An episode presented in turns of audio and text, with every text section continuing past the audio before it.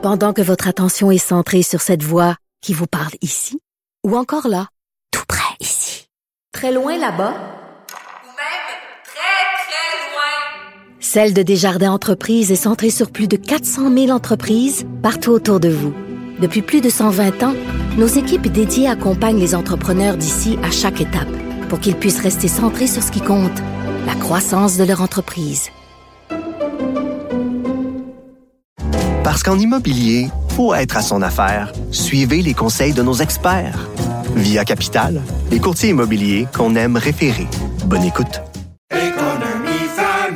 Ici Ricardo. Et Émilie, marchand d'IGA. On a envie de vous inspirer à bien manger. À moins de 5 la portion. Suffit de repérer les produits valeurs sûres et de les cuisiner avec une de nos recettes. Les valeurs sûres, c'est bien pensé, hein? Bien sûr! Détails sur IGA.net.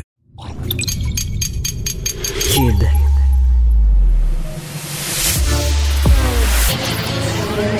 Manie l'idée, l'idée. La persuasion, le silence. Informé, informé. Cultivé, cultivé. Rigoureux, rigoureux. Pour savoir et comprendre. Mario Dumont. Bonjour, bienvenue à Cube. Bonne fin d'après-midi. Grosse journée d'actualité à vous euh, résumer. Commence en vous parlant de ce qui est une nouvelle à peu près à tous les jours. Euh, Il y a un nouveau centre de services scolaire qui annonce qu'il n'y aura pas d'école. La journée de l'éclipse solaire, qu'on appelle de plus en plus l'éclipse scolaire au Québec.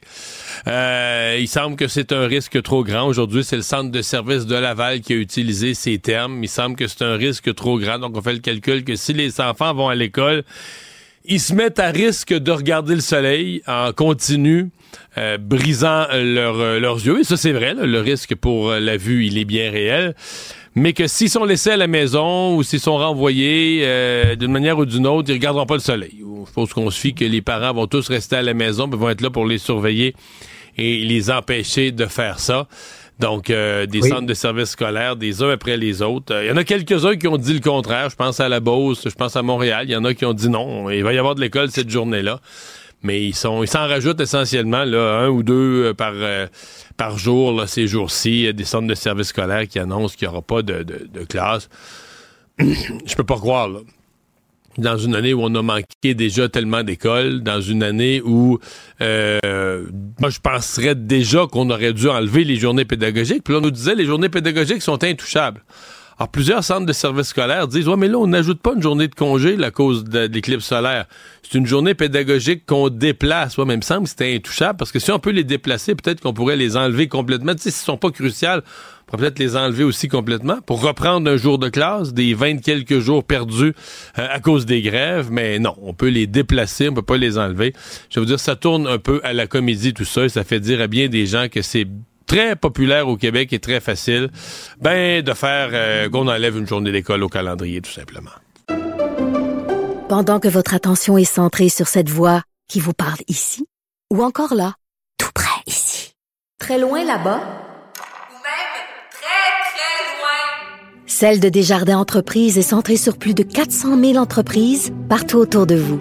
Depuis plus de 120 ans, nos équipes dédiées accompagnent les entrepreneurs d'ici à chaque étape pour qu'ils puissent rester centrés sur ce qui compte, la croissance de leur entreprise. Parce qu'en immobilier, pour être à son affaire, suivez les conseils de nos experts. Via Capital, les courtiers immobiliers qu'on aime référer. Bonne écoute. Ici Ricardo. Et Émilie, marchand d'IGA. On a envie de vous inspirer à bien manger. À moins de 5 la portion. Suffit de repérer les produits valeurs sûres et de les cuisiner avec une de nos recettes. Les valeurs sûres, c'est bien pensé, hein? Bien sûr! Détails sur IGA.net.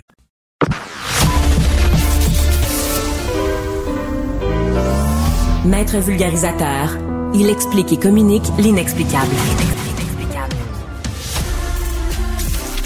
Mario Dumont. De la musique aux oreilles.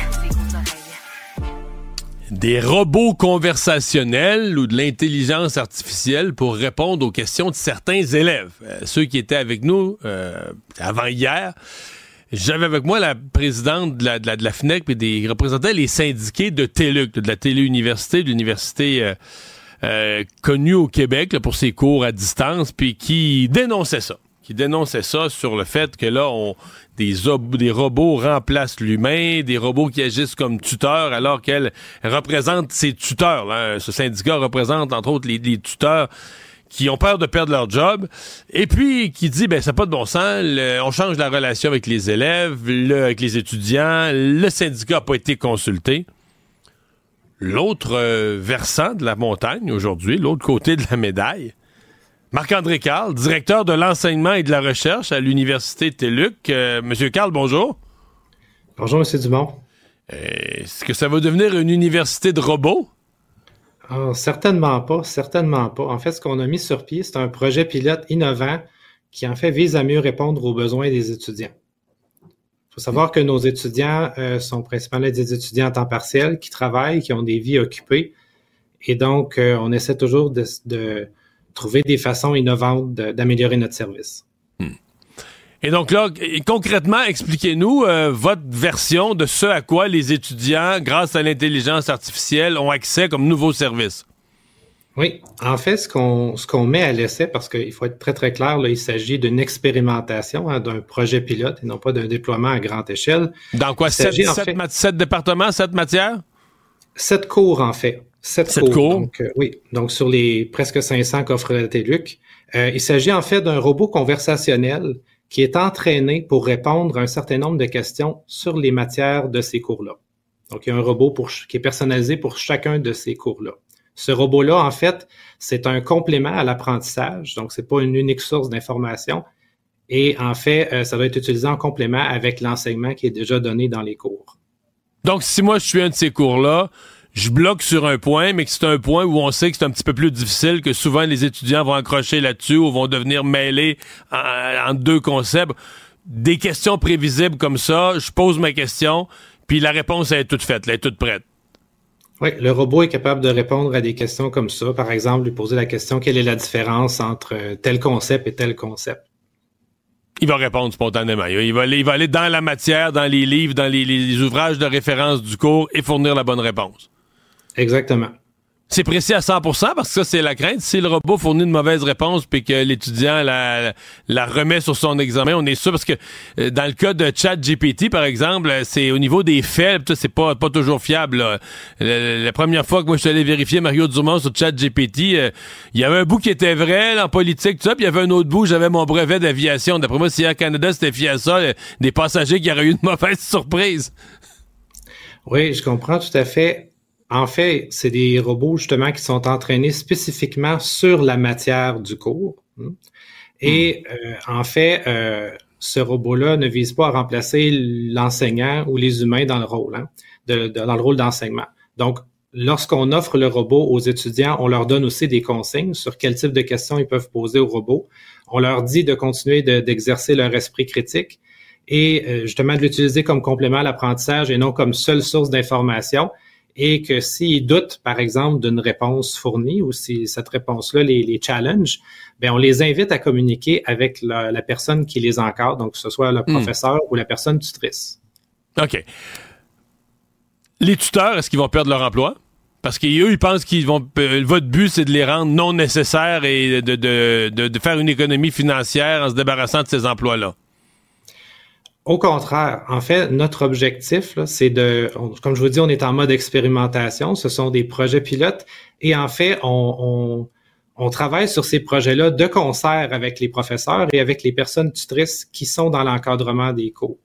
Donc, euh, ces outils-là, en fait, c'est pour augmenter la qualité de notre service aux étudiants, mais ça vise aucunement à remplacer les humains ni leur rôle dans l'enseignement. Donc, il n'y a pas de ça dans le plan? Il n'y a pas ça dans le plan du tout. Le syndicat dit que c'est incroyable, euh, comme crime de lèse-majesté. Vous avez euh, mis en place un outil qui agit comme tuteur sans consulter le syndicat qui, les représente. Est-ce que vous avez failli à la tâche de consultation du syndicat en pareille matière? En fait, on est en communication avec euh, les représentants syndicaux. Il y a déjà une rencontre qui a eu lieu. Il va y en avoir une autre qui arrive prochainement. Euh, c'est certain que comme on est en mode expérimentation, comme on est en projet pilote, euh, l'implantation en fait de ce type de technologie-là, ben avant de d'abord les implanter, et on doit euh, se familiariser, hein, on doit les tester, les comprendre, réfléchir à comment on peut en baliser l'usage. Puis cette réflexion-là, elle est nécessairement collective. Hmm. Donc, c'est Ben, certain que je travailler avec les gens, c'est que, nécessaire. ouais. Parce que moi, quand j'ai parlé à la représentante syndicale, euh, on a discuté fort un petit peu, mais je me demandais, est-ce que c'est vraiment le devoir de l'université si vous ajoutez un service aux étudiants et qu'il est technologique, là? Je veux dire, vous changez pas leur tâche, vous, le, les coupez pas de salaire, vous jouez pas dans leur fonds de pension. Est-ce que vous avez vraiment besoin de consulter le syndicat pour offrir aux étudiants un nouveau, service qui, utilise des outils technologiques? C'est une obligation dans la convention, je sais pas? Ben, en fait, comme on est, en fait, d'abord, les, les premiers acteurs dans un cours, ce sont les enseignants, donc les professeurs, les personnes tutrices et chargés d'encadrement. Donc, on doit travailler avec les gens qui enseignent ce cours-là. Maintenant, euh, l'avènement de l'intelligence artificielle, ça arrive très rapidement, puis ça a un- des impacts assez profonds dans, dans l'ensemble de l'enseignement. Même les experts en IA, en fait, ils sont surpris, ils se disent surpris de la vitesse à laquelle ces technologies-là évoluent.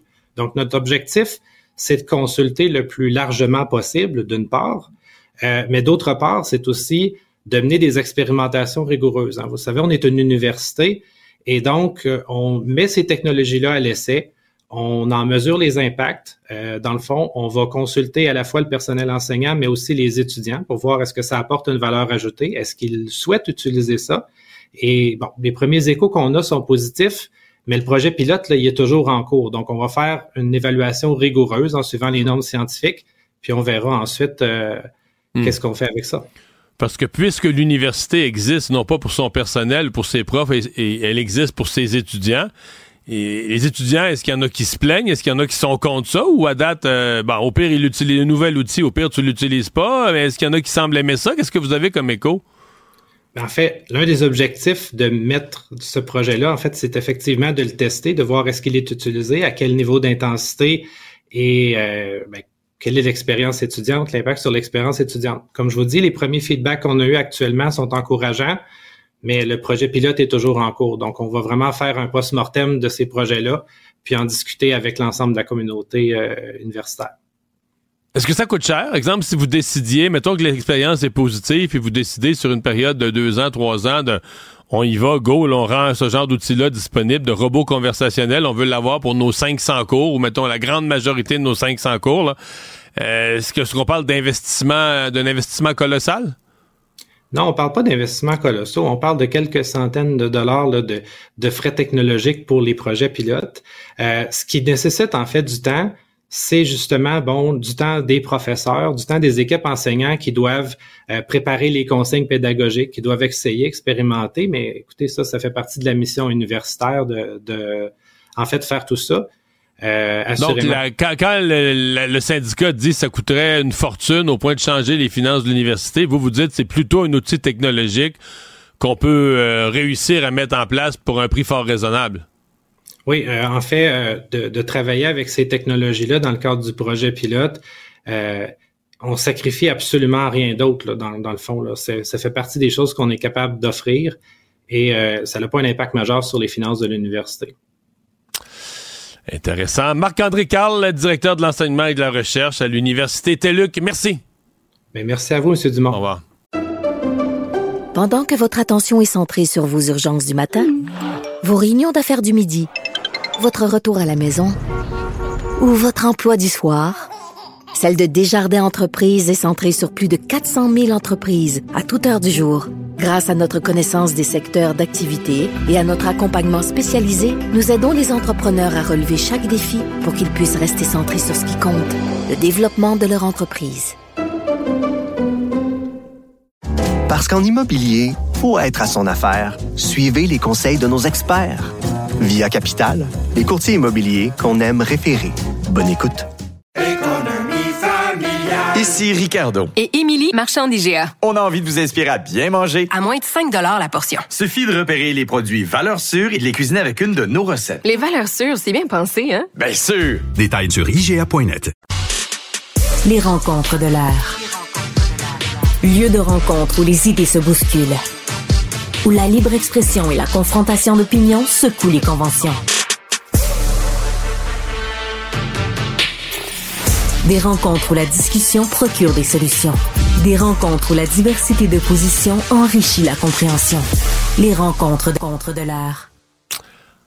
Marie Montpetit est là. On va parler de cette aide psychologique, 2 millions annoncés par la ministre des Affaires municipales ce matin. Bonjour Marie.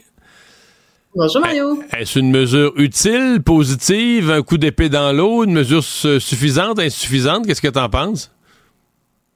Euh, ben écoute, positive certainement. Là, c'est un, c'est un peu dans la foulée de la, de la démission de la de l'ex-mairesse euh, France Bellil, bon, la semaine dernière, là, qui avait pris un peu tout le monde par surprise, qui a démissionné euh, la mairesse de Gatineau. Donc, c'est un peu dans la foulée de ça, mais je pense que ça se préparait déjà. La ministre avait déjà dit que euh, elle voulait compléter des annonces qu'elle faisait depuis 2021. donc, tu sais, ça peut juste être, c'est positif. Ça, je veux dire, ça peut juste aider. C'est de l'aide psychologique pour euh, des élus qui se euh, qui se sentiraient bon intimidés, harcelés, euh, pour leur famille aussi. en plus de ça, il y a de, la formation, hein, formation obligatoire pour les nouveaux élus qui va être qui va être construite pour répondre à différents besoins. Donc, il y a d'autres éléments aussi. Donc, c'est sûr que c'est positif. Est-ce que c'est un coup d'épée dans l'eau? Ben c'est sûr que ça permettra pas, c'est pas ça Mario, tu sais, qui va venir euh, minimiser euh, toute l'espèce de, de vague euh, de, de tu sais, les élus font font office de punching bag de gens qui décident d'être derrière leur clavier puis des traités de pourriture puis de tous les mots possibles inimaginables qu'on peut imaginer. Euh, moi, ce qui me, qui, puis là, ben, elle, elle, a dit aussi hein, qu'elle envisageait, qu'elle n'excluait pas aller vers des mesures législatives, peut-être justement pour euh, aller un petit peu plus loin au niveau de la cyberintimidation, en tout cas donner des dents législatives à hmm. des gens qui feraient du harcèlement. Moi, ce qui me, ce qui m'a, euh, ce qui m'a accroché là-dedans, c'est que je m'attendais à quelque chose d'un peu plus complet. Je te dirais au moins qu'elle ouvre la porte vers quelque chose d'un peu plus substantiel. Puis je, je m'explique, en ce sens que euh, France Bellil, quand elle a, elle a, démissionné, mais comme plein d'autres maires et conseillers municipaux qui ont démissionné dans les dernières années, là, on se rappelle, c'est 10 des élus municipaux là, qui ont démissionné depuis l'élection de 2021. Euh, il, y a, il y a toute la notion, oui, de harcèlement, d'intimidation, mais il y a, y a, d'autres éléments aussi. Puis la, la, la ministre n'y a pas fait référence, dont toute la question du, des ressources. Puis tu sais, je regardais un peu, euh, un peu partout à travers le monde comment ça se passait. Je me disais, non, c'est un phénomène juste au Québec. Tu sais, y a-tu quelque chose qui se passe. Puis écoute, il y a le même même même débat en ce moment en France euh, où euh, écoute, ils disent qu'ils ont un record de démissions au niveau des maires et au niveau des conseillers municipaux dans les dix dernières années. Ils parlent de crise civique parce que c'est des milliers de maires de, de, qui ont qui ont démissionné, entre autres notamment pour des violences physiques, des violences psychologiques, du harcèlement, mais aussi parce que la tâche se complexifie. Puis tu sais, ça, France Bellil l'avait nommé en disant on a on a de plus en plus de choses dans notre assiette, toute la question de la lutte au changement climatique, l'adaptation au changement climatique. Tu sais, rappelle-toi l'ex-mairesse de Chapet quand elle a démissionné après avoir fait, tu sais, je dirais, après avoir géré toute la question des feux de forêt. Écoute, on aurait été épuisé à moins que ça. Son équipe, elle a pas grossi. C'est des, c'est des tout petites, tout petites équipes là dans les municipalités. Puis, tu sais, je pense que ces gens-là se lancent de bon cœur en se disant, écoute, je vais aller servir ma communauté puis je vais aller au municipal en plus de ça parce que là, je vais les deux pieds dans des problèmes qui concernent mes proches, mes citoyens. Puis finalement, il y a une espèce de désabus qui finit par s'installer sur sa capacité à changer des choses, à gérer des choses. Puis ça, j'aurais, je, je, me serais attendue à ce que euh, la ministre des Affaires municipales aborde aussi cette question-là parce qu'il y a un véritable enjeu démocratique à l'heure actuelle d'avoir 10% des postes où c'est des gens finalement qui sont euh, qui sont là par acclamation, qui, qui, qui, qui donc puis toute la question de l'attractivité dans ces postes-là aussi. Donc, je me dis, il y a une réflexion qui devrait être faite aussi sur les sur les ressources qui sont données euh, aux élus municipaux. Mais c'est intéressant quand même le fait que la même chose, ça, ça, élargit la réflexion. Je n'étais pas conscient qu'en France, il y avait le même genre de problème. Et ça va être une grosse journée euh, demain, 14h15. La Cour d'appel qui va faire euh, connaître son jugement sur la loi 21 sur la laïcité. Ouais, ben ça, ça va être. Euh, écoute, je, je, pense qu'on peut dire que ça risque d'être extrêmement explosif euh, politiquement parce que euh, bon, on va commencer par se dire, le peu importe la décision sur le fond demain, euh, ça s'arrêtera pas là. ça va aller en Cour suprême. je pense que ça, il y a vraiment un consensus à ce niveau-là que, que, que le, jugement balance d'un côté ou de l'autre, à savoir est-ce que la loi 21 est discriminatoire ou pas? Est-ce que le Québec avait le droit d'utiliser la clause dérogatoire ou pas? On, on ce sera contesté. Euh, puis c'était pas tant du fond de l'enjeu que je voulais aborder avec toi, mais c'était justement de l'aspect politique, parce que là, à partir du moment où ça va en Cour suprême, ben là, le fédéral va se, se gâter et sauter dans le ring, là, avec tout, tout ce que ça veut dire. Donc, un Justin Trudeau qui lui, tu avec un fond de, un, un, fond dans le fond qui est une campagne électorale là, qui se prépare les élections au niveau fédéral. Mais de ce point de vue-là, qui tu penses, mettons les partis au Québec sont déjà campés, là. ils ont déjà voté euh, PQ CAC d'un bord, ils ont voté pour la loi, QS Parti libéral de l'autre bord. Je pense pas que personne n'a changé d'idée. À Ottawa, Justin Trudeau, il a déjà dit qu'il détestait cette loi-là, qu'il allait envoyer ses avocats la contester devant la Cour suprême, Jack Metzing aussi. Ce matin, on en parlait à LCN, puis on arrivait à, la conclusion que celui qui allait avoir la glace la plus mince, qui allait être un petit peu sur la clôture avec ça, qui a déjà dit qu'il était contre, mais qui veut plaire aux nationalistes du Québec, c'est Pierre Poliev, parce que le bloc, leur position est connue. Tu sais, celui là, pour qui c'est peut-être, de tous les joueurs Québec et Ottawa, là, celui pour qui c'est peut-être l'exercice de patinage artistique le plus périlleux, euh, c'est Pierre Poliev. Qu'est-ce que tu en penses? Absolument, absolument, parce que euh, je, l'imagine en train de, réfléchir à ça en ce moment, parce que lui, il se retrouve, puis tu sais, je, je, fais référence entre autres au sondage. Le dernier sondage léger qui démontre que euh, le Parti conservateur, pour la première fois depuis vraiment longtemps, est deuxième dans la région de Québec, au Québec. Donc là, tu sais, de deux choses une, je me dis, euh, tout, tout ce qui va arriver par rapport à la loi 21, ça va être une opportunité pour le Bloc québécois de s'accrocher à un dossier de défendre les intérêts du Québec. Donc, eux, ça va leur donner une lumière une raison d'être. Mais là, à côté de ça, Pierre Poilievre, c'est sûr qu'il risque d'être extrêmement déchiré entre plaire et défendre, ben, en tout cas, c'est pas défendre les intérêts du Québec, mais déchirer en son désir de plaire aux Québécois. Donc, ce qui veut pouvoir dire aussi, mais euh, venir soutenir leur, faut aussi qu'ils plaisent aux banlieues de Toronto puis de Vancouver, très, très, très multiculturels, qui lui, qui, qui voit comme étant la clé de son élection, là. Exactement. Puis reste du Canada qui va remettre en question justement l'utilisation de la clause dérogatoire de façon, tu sais, préemptive. Puis écoute, tu sais, ça va être un débat. Euh, la glace est très, très, très, très mince pour lui. Puis c'est pour ça que je dis, au-delà du, euh, au-delà du fond de la question, ça va être un dossier qui va devenir extrêmement politique sur un fond électoral parce que même lui euh, va entrer dans une dynamique certainement de, calcul, de bon, où est-ce que j'ai le plus de gains à faire, où est-ce que j'ai le plus à perdre dans le fond. Mais euh, lui, il est vraiment déchiré entre entre le, le, entre le Québec et le reste du Canada sur ce dossier-là. Mais demain, à pareille heure, on va être plus fixé sur ce que la Cour d'appel aura dit. Euh, donc, je vous le rappelle, les gens qui veulent surveiller ça en direct demain, 14h15, ce jugement. Merci, Marie. On s'en reparle demain. Pendant que votre attention est centrée sur cette voix qui vous parle ici, ou encore là, tout près ici, très loin là-bas, Celle de Desjardins Entreprises est centrée sur plus de 400 000 entreprises partout autour de vous. Depuis plus de 120 ans, nos équipes dédiées accompagnent les entrepreneurs d'ici à chaque étape pour qu'ils puissent rester centrés sur ce qui compte, la croissance de leur entreprise. Parce qu'en immobilier, pour être à son affaire, suivez les conseils de nos experts. Via Capital, les courtiers immobiliers qu'on aime référer. Bonne écoute.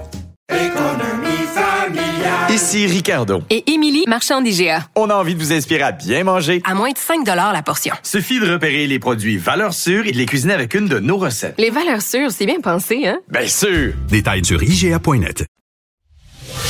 Casse-tête, devinette, mots croisés.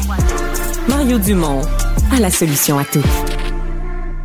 Ça va mal, ça va mal. Il y en a des problèmes au Québec. Puis là, voilà qu'à Louisville, on est pris avec un dindon sauvage qui a couru. Les, images circulent sur les réseaux sociaux. Un dindon sauvage qui a couru après un citoyen. Euh, on va en parler immédiatement avec euh, le maire de Louisville, Yvon Dehaye. Monsieur Dehaye, bonjour. Monsieur Dumont, bonjour à vous et tous ceux qui nous écoutent. Bon, qu'est-ce qui se passe là? Ben écoutez, présentement, nous avons la loi des dindes dans Louisville. C'est présentement eux autres qui sont, qui sont propriétaires. Hein. Ça n'a pas de bon sens. Qu'est-ce qui se passe? Effectivement. Euh, ah, nous des dindes, il y, en a, il y en a plusieurs? Euh, ben, disons qu'il peut y en avoir une, dizaine, mais surtout, il y en a, il y en a, il y en a un. c'est un, c'est un mâle qui est agressif. Et puis, vous savez qu'une dingue, monsieur, c'est gros. Hein, c'est gros. Euh, ça a des griffes avec... euh, ben, les griffes, là, c'est comme des lames de rasoir. Ceux qui connaissent pas ça, là, une dingue, les griffes, c'est comme une lame de rasoir. Donc, quand ça griffe, là, je peux vous dire, ça, va, ça peut couper. Alors, moi, j'ai été appelé hier soir, M. Dumont, à 11 heures hier soir, d'une personne qui s'est fait euh, ben, agresser, c'est-à-dire, elle s'est fait courir par une dingue. Elle a même fait dessus à, coup- à coups de pied. 11 heures hier soir. Ce matin, moi, j'ai appelé la police, Mme Grimald, c'est tout du Québec, pour savoir qu'est-ce qu'il en était, parce qu'on me dit que les polices ont été ces lieux euh, hier, hier dans la journée. Elle vous a pas dit le l'armée, toujours? euh, je suis rendu là, monsieur. Un ancien militaire, je vous le dis, j'ai peut-être des On contacts. appelle l'armée? Ou bien une voie spéciale, monsieur. Hein? On peut faire une voie spéciale chez nous. Alors, euh, écoutez-moi bien. Là, c'est pas la Sûreté du Québec à faire la job d'aller là, de pousser, puis avec le 9 mm. Bien sûr, ils peuvent pas tirer. On s'entend. La hier, euh, aujourd'hui, j'ai parlé à deux personnes de Québec, deux personnes gentilles, séparément, administration. Ils m'ont dit, monsieur le maire, c'est pas dans une dingue. C'est juste euh, territorial, c'est normal. Euh, enlever toutes les mangeoires d'oiseaux, parce qu'ils sont nourris par les, par les mangeoires d'oiseaux. Les enfants, faire attention, mais pas dans rue. Ça, c'est, ça me- ça m'a insulté quand on me dit ça. Et là, j'attends encore la nouvelle euh, des, des agents de la faune à mon bureau. J'ai pas eu personne qui m'a appelé aujourd'hui. Personne. Donc, la Alors là, police je dit que c'est une demande- affaire de la faune, puis la faune dit on s'en occupe pas. En gros, c'est ça. Ben, je- oui, puis la sûreté, je ne le renvoie pas, monsieur. Chaque chose, à- chaque chose à sa place. Vous savez? Moi, je suis maire de la ville, je fais ma job à la ville. La faune fait sa job, la police sa job, le médecin sa job. Chacun notre job. Mais là, je suis rendu, monsieur, j'ai pris une décision. Ce matin, je l'ai dit. La faune, je leur donne un ultimatum. C'est réglé, moi, ce matin. Je les attends parce qu'on me dit qu'ils s'en venaient. Je les attends. S'ils ne viennent pas, demain, je suis supposé d'avoir un trappeur. Mais le trappeur m'appelle avec raison. Il dit, monsieur le maire, je suis embêté pour y aller. Comment ça? C'est moi le boss, là. Moi, je, suis- maire de la ville, je te donne une, une- c'est une loi spéciale. Oh, mais il y a des, il y a des- il y a des lois au Québec, là. On peut pas trapper la, la- Oui. le dindon à, ce- à ce date-ci au, 20 au 28 février. Peut-être le 29, c'est une date qui est pas dans le calendrier les autres années. Peut-être Oui, demain. Monsieur Dumont. Alors, il me dit, je peux pas y aller. L'attra- L'attraper, pas là-dessus, l'attraper parce que c'est défendu. Il m'a pas mon permis si j'y vais, puis il m'a payé de l'amende. Puis je comprends le gars quand il me dit ça, monsieur. Quoi? Tu peux pas venir? Non. Là, j'ai dit aux gens de Louisville, tantôt, deux, trois personnes sont venues me voir tantôt, des familles qui ont peur parce que les enfants veulent pas sortir. On a un problème où ce qu'ils sont. Alors, j'ai dit aux familles aujourd'hui, c'est simple. Vous allez prendre chacun un bat de baseball demain. Demain. Parce que j'ai fait l'ultimatum. Demain. Et celle qui agresse, là, on la passe au bat. Moi, c'est réglé. Chez nous, c'est mais demain, Là, demain c'est il va faire, il va faire moins 15 avec les battes de bois, il va être dur, là. Ça va fesser, monsieur. Correct? Ça va fesser. Là, c'est rendu quand un, un animal agresse, là, puis on dit pas un mot, qu'on parle pas, là. Ce n'est pas normal. Je comprends. Je suis pas, C'est en plein village? C'est-tu dans le rural un peu? C'est Ben, Louisville, il y a une partie. C'est-tu en plein village? euh, Monsieur Dumont, centre-ville. C'est dans le centre-ville chez plein, pleine ville. Euh, où qu'ils sont, où qu'ils sont nos, nos résidents de personnes âgées, des enfants qui jouent dans la cour. euh, c'est un, un secteur d'enfants et de, et de jeunes et de jeunes familles. Voyez-vous? Fait que là, présentement, elle, est- elle est là partout. C'est la première fois parce que les dindons, les dindons sauvages, c'est arrivé depuis peut-être euh, qui 10, 15, 15, 20 ans au Québec. C'est arrivé par le, le- la frontière américaine. Au début, il y en avait dans les cantons de l'Est en Montérégie. Puis là, ça s'étend. Mais dans votre coin, c'est la première fois que vous en avez autant que ça? Parce que date Non, nous en avons, Monsieur Dumont, nous en avons toujours eu, toujours eu. Parce que dans les champs, on est quand même des terres agricoles chez nous. Dans les champs, il y en a qui viennent. Mais là, de, de- là à venir dans le centre-ville puis courir après le monde, et, le, le couple me disait tantôt, il y avait une personne en chaise roulante et le dindon courait après. C'est sûr, il, il- il est à, il à hauteur du dindon, le monsieur, là. Il a pas aimé ça. Fait que c'est d'autres gens qui ont été euh, l'effaroucher, puis le dindon, il est parti. Fait que, voyez-vous, est-ce que c'est normal? Moi, je dis non, c'est pas normal. Est-ce qu'on laisse, est-ce qu'on laisse, est-ce qu'on va laisser faire ça? Moi, je dis non, on laisse pas faire ça. Fait que les gens le savent, là. La faune m'amènera en prison s'il faut. Il me donnera 15 jours de congé, bien mérité. D'ailleurs, je le mérite pas mal, je travaille fort chez nous, avec une belle équipe, là. Mais on met fin à ça. Demain, monsieur, c'est fini pour nous autres. C'est assez clair, monsieur Dumont? Ah, c'est clair. Fait que demain, c'est batte de baseball.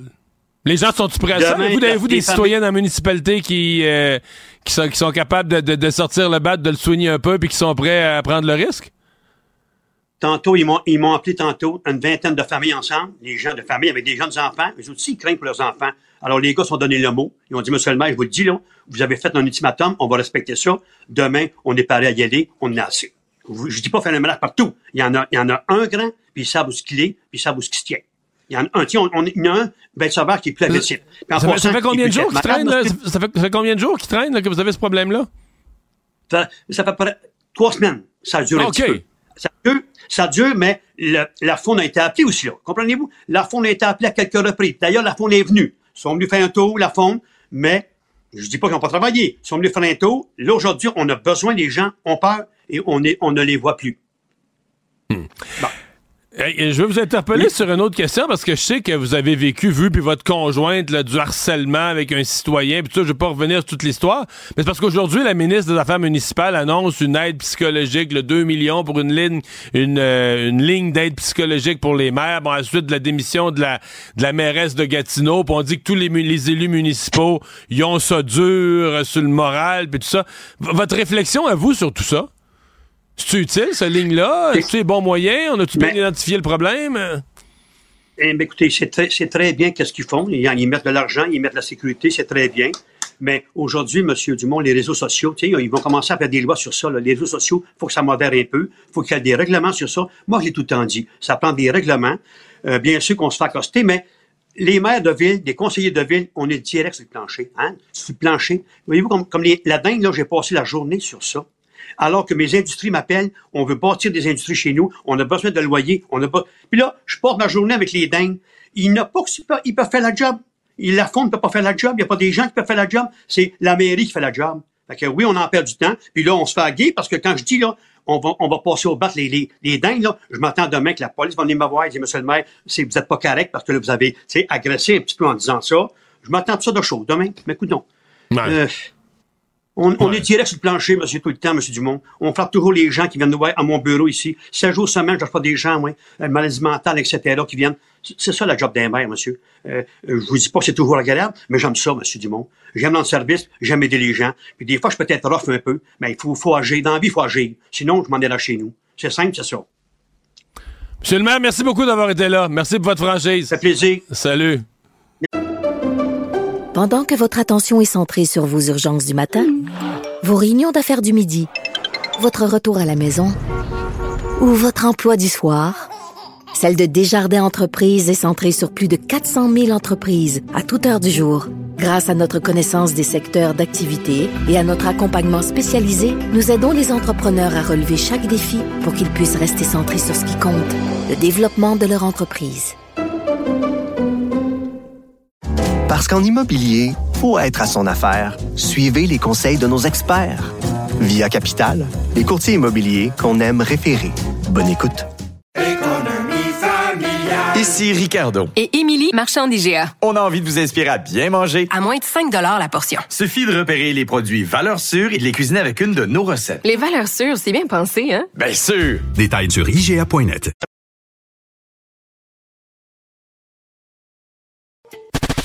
Les affaires publiques n'ont plus de secret pour lui. Les vrais enjeux. Les vraies questions.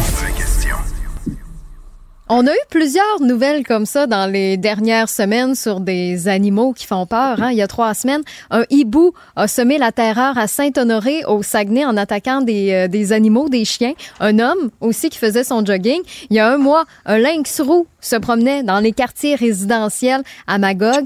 Par contre, on n'a pas eu des entrevues comme on vient d'avoir avec le maire de Louisville, Monsieur, euh, Monsieur euh. Là, avec euh, le hibou, le lynx, le dindon On les sauvage. met dans l'arène.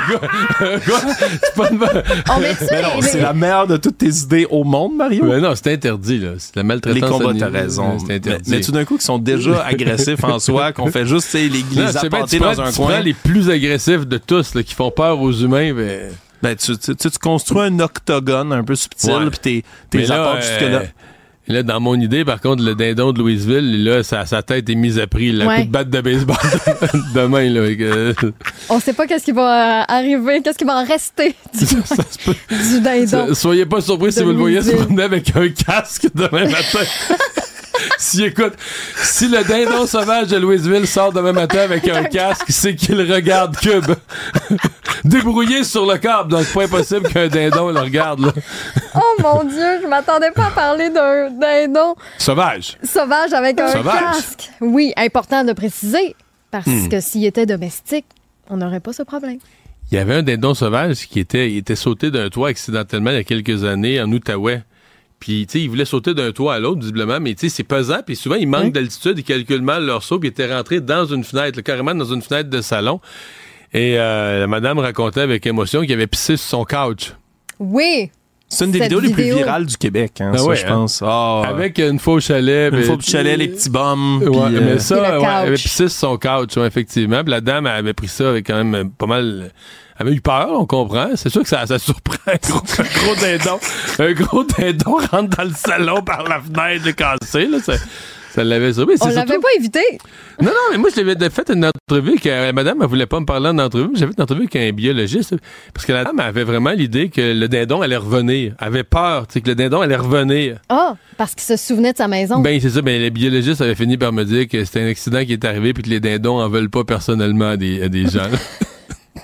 J'avoue que ça fait partie de nos bonnes archives, ça, Ouais, ouais, au ouais, Québec. ouais, ouais. là. Il faut surveiller nos animaux, là, quand même. C'est, c'est, le danger, là. Ben, c'est ce qu'on retient, en tout cas, Bon. de, cette, de cette entrevue avec euh, Monsieur Dehay, qui est savoureuse, d'ailleurs. Vous pouvez euh, l'écouter, que ce soit au cube.ca ou sur l'application de je me demandais, je sais pas, mettons, qui tu dis qui, si pour un dindon sauvage, il sort les battes de baseball, peut-être les voleurs d'auto vont laisser hein? Louisville tranquille. Ils vont se tenir loin de hein? Louisville aussi, hein. Ah non, mais peut-être que le voyou au caillou en Estrie, Ah, lui, ouais. Il doit avoir peur. Il, est content d'être en Estrie et non. Ah, on a un extrait du on couch. a un extrait du couch. Hey, gâtons-nous. Ici, Jerry, il revenait pas de la dingue qui a fait un, un ravage de même d'une maison. Il y en a tout partout. So, Imagine-toi d'un couch comme ça, c'est de la vitre. Imagine-toi d'un couch, qu'est-ce que ça peut faire, ça, là. là. Mais la mauvaise surprise est venue hier de sa compagnie d'assurance. Intact lui aurait indiqué qu'elle dédommagerait la dame pour une nouvelle fenêtre. Ah oui, parce qu'il réparait la fenêtre, mais pas la piste sur le couch. Non, non, c'est, c'est, je pense pas que les compagnies d'assurance sont habituées qu'il y ait une dingue Ben, qui traverse c'est- la baie window. là. C'est une réclamation rare, Voilà. semble-t-il. Bon. Excuse-nous, excuse-nous, excuse-nous. Ben non, il n'y a pas de problème. J'ai trouvé, ça, euh, j'ai trouvé ça très divertissant. On est en direct hein, jusqu'à 18h. Puis ensuite, on va vous présenter les entrevues marquantes de la journée. Sûrement que justement, celle de Monsieur Dehay y sera. Mais une autre entrevue dont je veux vous parler, c'est celle de Benoît Dutrisac avec Philippe Le porte-parole de la Ville de Montréal, qui est venu ici en studio nous expliquer qu'est-ce qui s'est passé avec le fameux chantier qui est sur Notre-Dame-Est. hein. Si vous circulez à Montréal, que vous êtes passé dans le coin hier, pas plus tard qu'hier, 3 km de bouchons en raison de ce chantier-là, qui a, qui a été lancé en juillet dernier. En septembre, qu'est-ce qui est arrivé? Ben là, ils ont finalement commandé la dite pièce qu'il fallait pour Ouais, parce que remplacer. c'est fabrication sur mesure Sur dans une fonderie, là. C'est ça, c'est quand même complexe. Donc là, ils ont des, il y a des gens qui ont pris leurs mesures métriques et quand ils ont reçu la proposition de la fonderie, ben là, c'était des mesures impériales. Sauf que là, il y a plein de gens qui ont lu cette dite proposition et qui n'ont jamais levé le drapeau pour dire ah ça pourrait que ça fitte pas. Là. On vient de passer des centimètres au pouce, là. C'est plus la même affaire. Voilà, pas la même affaire partout. Donc, évidemment, quand la pièce est arrivée, puis ça a été long, là, ça, c'était en septembre. La pièce est arrivée le 13 février dernier, donc il y a à peine deux semaines et demie. Arrive pour poser la pièce. Hum, c'est trop petit. Et là, ben, Monsieur Sabourin nous a dit ici en ondes que euh, ce, ce, ce n'est pas de. En fait, il nous a dit que c'est de l'inexpérience. Et non de l'incompétence. C'est ça. Benoît, je pense que je, pense, je pense que Benoît a, a bien parlé au nom de tous les de tous les automobilistes là, qui sont épuisés de ces chantiers-là qui finissent plus, des bouchons de 3 km de long qui finissent plus. Euh, je, je sais, c'est une entrevue euh, vraiment à écouter, donc ce sera diffusé un petit peu plus tard ce soir si vous nous écoutez via la chaîne télé, sinon cube.ca sur l'application de Cube. C'était un peu décourageant d'entendre le porte-parole euh, Philippe euh, Sabourin là-dessus. Lui, on s'entend, il vient, il vient juste raconter des faits, mais euh, déception parce qu'on en a encore pour plusieurs semaines et pour plusieurs mois. Avec, Monsieur, euh, Sabourin, Monsieur Sabourin, c'est pas de sa faute, puis ça y fait pas une belle journée. Non, c'est ça. On se E- comprend, comme porte-parole, ça y fait pas une belle journée. Non, tout à fait. D'ailleurs, on a eu un petit texto de Jonathan qui souhaite nous dire je vous ai adopté grâce au débrouillage, comme quoi ça marche, que le mot se passe. Donc, continuez de, de le passer justement. Plus on est de fou, plus on rit. Donc, la, la chaîne qui est débrouillée pour tous les abonnés Télius et tous les abonnés Vidéotron jusqu'au 11 avril prochain. Et vous pouvez nous rejoindre en direct au 1877 827 2346. J'imagine Monsieur Sabourin, tu sais, quand. Parce que lui, il est le porte-parole. Avec lui, il sait pas ce qui est arrivé. Là, il se dit, moi, je vais aller répondre dans les entrevues. Fait qu'il demande aux gens, là, du département, bon, expliquez-moi. que- Puis quand eux autres, ils disent, Ben, c'est parce qu'on a mesuré en pouces, puis là, on a mesuré en centimètres, puis là, ça a été fait en pouces. Lui, il se dit, ah boy, moi, c'est ça qu'il faut que j'aille expliquer à toi. Faut que j'aille défendre ça. Moi, faut que à toutes les télés, à toutes les radios, à toutes les émissions. C'est ça, là, que je m'en vais expliquer. Bonne chance. c'est sûr que lui il se dit j'aurais pas une belle journée. Faudrait qu'il arrive avec des silex de café. Ouais, c'est ça. Pourrait au moins un peu nous amadouer. Mais euh, c'est une entrevue à écouter si vous l'avez. Pendant que votre attention est centrée sur cette voix qui vous parle ici, ou encore là, tout près ici, très loin là-bas, Celle de Desjardins Entreprises est centrée sur plus de 400 000 entreprises partout autour de vous. Depuis plus de 120 ans, nos équipes dédiées accompagnent les entrepreneurs d'ici à chaque étape pour qu'ils puissent rester centrés sur ce qui compte, la croissance de leur entreprise. Parce qu'en immobilier, pour être à son affaire, suivez les conseils de nos experts. Via Capital, les courtiers immobiliers qu'on aime référer. Bonne écoute. Ici Ricardo. Et Émilie, marchand d'IGA. On a envie de vous inspirer à bien manger. À moins de 5 la portion. Suffit de repérer les produits valeurs sûres et de les cuisiner avec une de nos recettes. Les valeurs sûres, c'est bien pensé, hein? Bien sûr! Détails sur IGA.net. manqué aujourd'hui.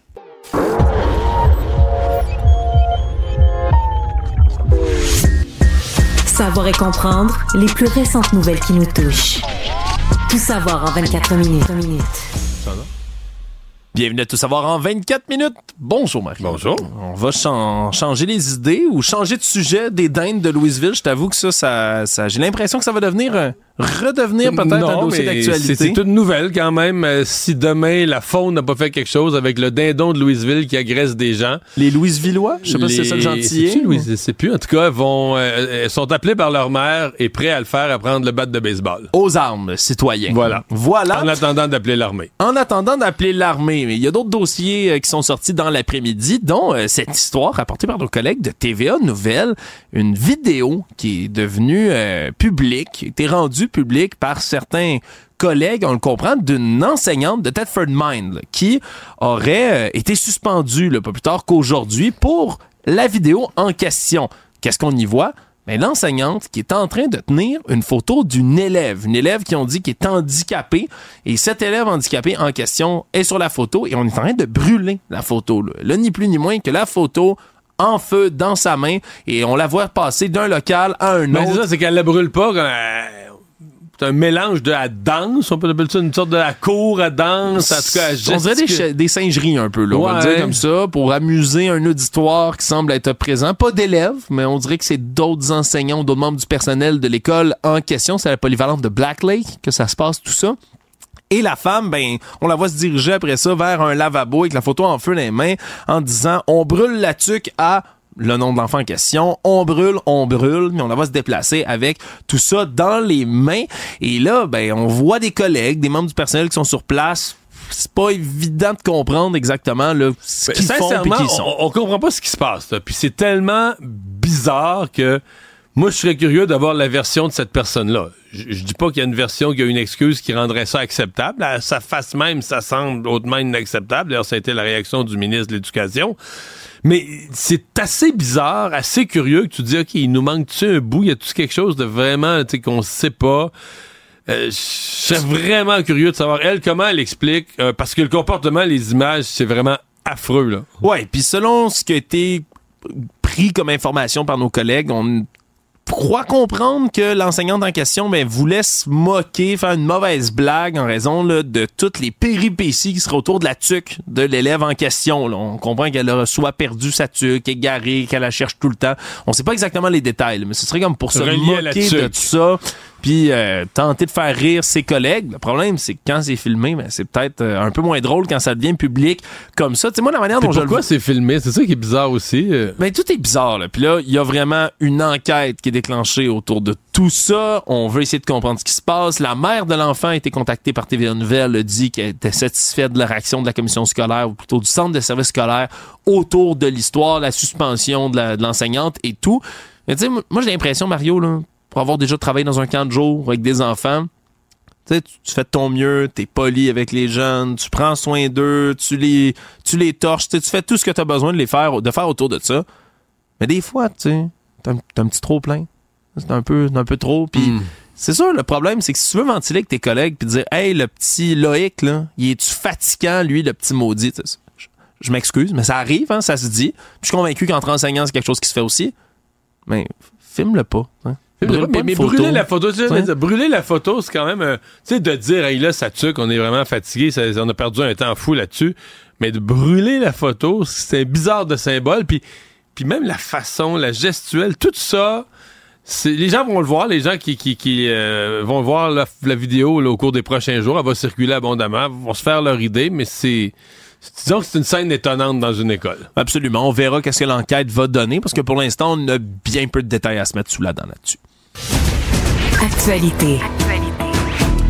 On continue de procéder à des arrestations et à faire un beau défilé en cours de tous ceux qui sont accusés dans l'opération scandaleux, hein, le nom de l'opération qui a été donné par les services policiers autour de, de ce qui se fait dans la région de la capitale nationale pour les arrestations des gangs, des membres du gang de Dave Pick Turmel, le Blood Family Mafia. C'était 20 personnes, 20 individus qui étaient de retour devant la cour aujourd'hui puis qui défilaient alors qu'on a annoncé en simultané une Aucun, 23e. euh, aucun remis en liberté. Aucun dans remis en les, liberté. Les, les conclusions générales, parce que toutes des accusations, des situations différentes, mais la- la- le point commun, c'est que personne n'a été remis en liberté aujourd'hui. Exactement. On les garde tous là sous observation pour l'instant. Puis on dit aussi qu'on on, on dépasse là, le cadre des trois jours comme de détention parce que l'enquête pour remise en liberté est repoussée. Il y a tellement de preuves, Mario, là, qui doit être données, analysées et traitées par la suite que là, ça crée un délai. Là, parce qu'on comprend les tout ce qui est enquêteur dans le dossier. là, on a eu l'impression qu'il frappait très vite, là, tu sais, de manière soudaine, vraiment. On peut déduire, Mario, qu'il y avait déjà là, pas mal déjà de matériel. dossiers, ouais. Ouais, ouais, ouais. Exactement. Puis il y a eu des, des co-accusés aujourd'hui qui ont eu aussi des interdictions de contact entre eux. là. Donc, s'ils se retrouvent à l'intérieur, à l'extérieur des murs là, de la détention, ben, ils vont devoir quand même respecter là, cet ordre de pas avoir de contact. C'est notamment important dans le cas de Francis Gauthier Marcoux et Bianca Simard, qui sont les deux accusés de tentative de meurtre. C'est une fusillade le 3 novembre dernier pour laquelle ils sont accusés. Et les deux sont en couple. Donc, on comprend qu'on on sépare le couple, là, littéralement, Mario, par un ordre de la cour. Donc, Pour pourront pas, pas qu'ils arrangent leur version. Exactement, pour pas qu'ils arrangent leur version. Donc, même si c'est un couple, pourront pas être ensemble. Et là, on n'exclut pas non plus qu'il y ait d'autres arrestations, comme on a vu la 23e aujourd'hui, mais aussi des nouveaux chefs d'accusation qui pourraient tomber contre certains membres du gang qui sont arrêtés. Donc, euh, le coup de filet des policiers là, qui continuent Ouais. à, à donner. Tout ça pendant qu'on a eu ce matin dans le journal, toujours pour notre bureau d'enquête qui, qui suit cette affaire-là de près, une première victime collatérale, victime, parce que euh, c'était c'était le seul point qui restait. On disait, ouais, dans tout cet événement-là des dernières semaines, tu sais, c'est juste des gens entre eux là, qui sont mêlés de près ou de loin à- aux stupéfiants, au crime organisé. Mais là, un des types, en fait, celui qui a été pris en otage à Saint-Ma- à Saint-Malachie puis qui s'en est sorti, euh, s'en est sorti en- pendant que son, son, son surveillant ou son ravisseur dormait, puis qu'il l'a d'ailleurs, selon ce qu'on déduit, il l'aurait assassiné, moi c'est ça. Mais lui, quand ils sont allés le chercher, à Cap-Saint-Ignace, là, près de Saint-Jean-Port-Joli, au bout de la région, enfin, je te dirais, Appalaches, là, près du Bas-Saint-Laurent, il y avait son oncle. Lui, était pas là. Le type était absent. Et il y avait son oncle de 70 ans. Et ils ont sacré une volée au monsieur, là. Et qui est encore à l'hôpital aujourd'hui. Dix jours plus tard, il est encore à l'hôpital. Donc, il a été tabassé. Et lui, il a aucun rapport, là. Lui, il est pas mêlé à rien de ça. C'est l'oncle. Mais tu sais, l'oncle de 70 ans, il est pas mêlé aux affaires de son neveu. Et euh, lui, donc, a été tabassé sans raison. Donc, ça devient comme la première victime collatérale euh, des, de la guerre là, entre les Hells et euh, le, le Blood, euh, Blood euh, Family Ma- Mafia. Family Mafia. Savoir et comprendre. Tout savoir en 24 minutes. Il y a beaucoup d'affaires judiciaires aujourd'hui, puis notamment, c'était le retour là, en cours ben, du Montréalais qui est accusé d'avoir assassiné ses deux sœurs, avoir tenté de tuer une voisine, puis d'avoir attendu la police de pied ferme pour tuer des femmes. C'était vraiment ce que cet homme-là a dit, et qui, je le rappelle, a déjà été condamné à meurtre premier degré deux fois, on se comprend, pour avoir tué ses deux sœurs. Et de retour en cours aujourd'hui, c'était le dernier survivant excluant l'accusé lui-même, de la fratrie, on se comprend, parce que Michel Leblanc est venu témoigner donc au procès de son frère Denis Leblanc. Et il a eu des mots, Mario, qui sont durs. Puis quand on entend la famille témoigner, on en entend souvent de toutes les couleurs dans les cours du Québec. Mais lui a dit, il est irrécupérable, c'est un monstre à mettre en état de nuire pour toujours. Je veux pas que son incarcération soit écourtée du tout. Qui sait ce qu'il pourrait faire? C'est un homme qui a plus rien à perdre. Bref, Message excessivement dur pour l'assassin de 63 ans qui, euh, je le rappelle, je vais remettre les faits en place, sur la rue Ontario, en plein jour, en octobre 2020, il y a ses deux sœurs, Sylvie et Diane Leblanc, qui vont lui rendre visite pour avoir de ses nouvelles. En plein milieu de la pandémie, il leur demande de comme se reculer, d'avoir une espèce de distance en prétextant la distanciation sociale. Puis au moment où elle se recule, sort son arme de chasse, les tire les deux dans la tête, les exécute littéralement, c'est une exécution, les tue devant lui. Puis après ça, essaye d'aller s'en prendre à une voisine qui aurait déjà refusé ses avances. La voisine réussit à s'enfuir. Et là, les policiers arrivent. Lui a des armes, des munitions, de quoi soutenir un siège chez lui. Il y a un échange de coups de feu qui part. Il est blessé à une jambe.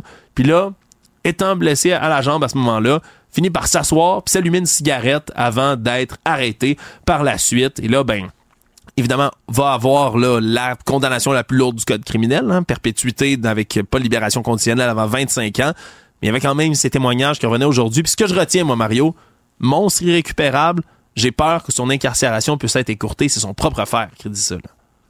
Ouais, et, je comprends que c'est lui qui a comme congédié son... Parce que Juste pour rendre l'affaire plus ridicule, il a congédié son, ses avocats. Exactement, c'est ce qu'il a fait aussi aujourd'hui. Là, il voulait pas que les procédures suivent leur cours aujourd'hui. Il voulait pas entendre les témoignages ni des membres de sa famille, ni des gens de l'entourage, des victimes. Donc, pour faire déraper le procès. Il a décidé de congédier son avocat ce matin. Il a dit, je veux un nouvel avocat, mais on a quand même procédé aujourd'hui au palais de justice. Là, ouais, comme... Il y a un point, peut-être même plus qu'avant, avec les délais, puis Jordan, puis la volonté d'éviter les délais. Il y a un point où on disait, on dirait que les juges sont moins tolérants à se faire niaiser. Quand c'est complètement loufoque, tu veux que la personne ait une mauvaise foi. Ça fait une couple de fois que tu vois des décisions, tu dis oups, le juge dit non. Là, on est ici, comme on dit, euh, on est réunis là, puis on procède. On... Ouais, surtout que dans le cas de Denis Leblanc, c'est même pas la première fois depuis le début du procès qu'il essaie de faire des délais, de causer des délais en congédiant ses avocats. Je veux dire, en plus, c'est un récidiviste en la matière. Donc, ouais, peut-être qu'il y a un changement de mentalité du côté des juges. Mario, ça aussi, c'est à, c'est à retenir quand même dans l'histoire. Tout savoir en 24 minutes. On a aussi plus de nouvelles sur la perquisition de février dernier, une histoire dans une résidence de Gatineau en Outaouais qui vous avait peut-être interpellé à l'époque où on avait retrouvé des armes et des armes et des armes là, par centaines chez un homme de Gatineau dans sa maison et on comprend un peu plus aujourd'hui alors qu'on a décrié du côté des services frontaliers, décrit exactement comment on a procédé à la perquisition puis qu'est-ce qu'ils ont mis sous la trace. Parce qu'au départ, ben, c'est un silencieux T'sais, un silencieux pour une arme à feu qui a été trouvé dans le service des douanes. Là, on a commencé à s'enquérir de tout ça. On s'est rendu compte que l'homme en question, ben, à Gatineau, c'était pas la première fois qu'il commandait du matériel qui se faisait intercepter parce que c'est prohibé. Et là, ben, décide de prendre un mandat de perquisition, le questionne, vont chez lui, et là, on a retrouvé dans sa résidence 61 armes à feu, 13 autres armes prohibées, 22 armes à air comprimé, 6 silencieux, 6 chargeurs aussi à haute capacité, toutes sortes d'autres munitions pour les armes qui ont été retrouvées. Bref, un, un arsenal. arsenal oui, carrément. Oui, qui a été trouvé, puis c'est pas clair pourquoi l'homme de 62 ans avait tout ça à ce moment-ci. Est-ce que c'était pour de la revente? Est-ce que c'est un collectionneur d'armes? Est-ce que c'est un chasseur? Est-ce qu'il fait partie des mouvements survivalistes aussi? Là? Ça n'a pas été nécessairement décrit aujourd'hui par les services frontaliers, mais moi, c'est toujours l'hypothèse numéro un qui me survient quand je vois quelqu'un qui, qui amasse des armes chez lui. Bref, ça va rester à voir autour de tout ça c'est quand même une, toute une enquête là, qui part d'un silencieux puis qui retrouve un homme puis une cache. C'est ouais, c'est à la fois inquiétant et rassurant. C'est rassurant de voir que l'agent de service frontalier fait quelque chose. Quand même inquiétant de dire ok, il y en a combien d'autres qui ont un arsenal dans des quartiers résidentiels qui a un arsenal dans la maison, là, tu sais? Ouais, c'est ça peut ça peut porter inquiétude bien évidemment. Donc euh, ouais, une histoire aussi peut-être qu'on va apprendre un peu plus plus tard là, sur les sur motifs. ses motivations, hein, pourquoi pourquoi il faisait ça. Tout savoir en 24 minutes. Je pensais pas aujourd'hui honnêtement qu'une histoire pouvait accoter celle de la dinde de Louisville, Mario, mais je pense que ce cas judiciaire est quand même génial. Puis je vais lever mon chapeau aussi à notre collègue Maxime Delan hein, de l'agence QMI qui a le flair pour les titres accrocheurs. Et cette fois-ci, c'est son qualificatif pour cet homme qu'il appelle le voyou au caillou. Ouais. Mais qui cause quand même, qui, qui dans les cantons de l'Est, euh, cause des problèmes, aurait pu il est pas arrivé de catastrophe, mais il aurait pu, parce que lui, il lance des, des cailloux, mais c'est des grosses roches, là, dans les, les, les vitres des autos, là, dans le, le pare-brise des autos. C'est un individu là, qui a été arrêté il y a deux semaines. Il a été arrêté pourquoi? Parce qu'il roulait, entre autres, là, sur un chemin en Estrie, le chemin Sainte-Catherine. Ça se trouve tout près de Sherbrooke. Et lui euh, faisait là, des dizaines et des dizaines d'automobilistes qui roulaient là, tout bonnement, puis qui recevaient des, roches là, dans leur pare-brise, mais pas des petits cailloux. Le, le nom était pas évocateur dans ce cas-ci. Vraiment, là, gros comme des pommes, des oranges, là, vraiment une brique, ni plus ni moins, qui se faisait lancer dans le pare-brise de leur auto en plein mouvement par un autre automobiliste qui, on se comprend, faisait juste baisser sa fenêtre puis garocher des roches, je vais dire comme ça, lançait des roches sur les autres véhicules à côté. Et là, ben, il y a eu là, tellement de gens qui ont témoigné que les policiers ont fait un grand déploiement dans le secteur pour essayer de retrouver celui qui lançait des roches. Et là, à ce moment-là, il intercepte le suspect parce qu'il trouve la description de son véhicule qui est similaire à ce que les autres témoins ont dit. Et à ce moment-là, pendant qu'il est en train de questionner l'homme dans son véhicule, il y a un autre automobiliste qui s'arrête puis qui dit Hey, cette auto-là, ce monsieur-là vient de me lancer une roche dans le pare-brise. Donc, à ce moment-là, on procède à son arrestation sur le champ. Il s'agit de Jonathan Corriveau, 44 ans. Et là, ben, on le passe au palais de justice de Sherbrooke. C'est 75 chefs d'accusation d'agression armée de méfaits parce que, oui, mesdames et messieurs, une roche est une arme. Donc, c'est agression armée. Non, puis quelqu'un pourrait se tuer, là. Quelqu'un la reçoit dans le pare-brise, voit plus où, il va, parce que ça. Si vous avez vu les images en Estrie, là, c'est pas, c'est pas- ça fait pas une coche dans le pare-brise, une roche de ce grosseur-là. Dans plusieurs cas, là, c'est- tu vois plus rien, là. Ça, ça fait, ça pète complètement le pare-brise. Ouais, ouais, la, la- la vraie toile d'araignée, là, Ouais, ouais. de fracture dans le, dans le pare-brise, là, quand ça éclate pas carrément, là, dans certains cas. Euh, non, vraiment dangereux avec la vitesse des voitures aussi. Mais là, ce qui est encore plus étrange dans cette histoire-là, c'est qu'il a été remis en liberté sous condition Non, lundi c'est pas- avant c'est midi. pas étrange. C'est toujours ça. Combien de dossiers judiciaires, tu vois, ah, l'individu venait d'être remis en liberté? Il avait été arrêté il y a quelques semaines, remis en liberté. Là, remis en liberté. C'est que lui, il avait 75 accusations, 75 chefs d'accusation. Puis ils se remettent en liberté. Puis il recommence tout de suite. Ça veut dire que ceux qui l'ont remis en liberté, c'est l'aveuglement total, total, total. là. Ouais. Tu penses qu'il leur fera plus, mais tu le sais pas, tu le vérifies pas. tu tu sais, je veux dire, le gars, tu vas-tu recommencer? Non. Ah, OK, bye. Ouais, puis tu te dis, recommencer tout de suite. Tout de suite, Mario, il a été libéré en avant-midi. Et là, pendant la soirée, il se fait arrêter là, quelques heures à peine après sa libération parce qu'il y a une automobiliste qui circule sur le chemin Sainte-Catherine, même endroit. Il a même pas changé d'endroit là, pour faire pour commettre ses méfaits. Retourne là, reprend une roche, la lance dans le pare-brise là, qui a vraiment, vraiment volé en éclats, même vers l'intérieur. Se fait arrêter à nouveau, comparé aujourd'hui au palais de justice de Sherbrooke, une nouvelle accusation de méfaits puis d'agression armée.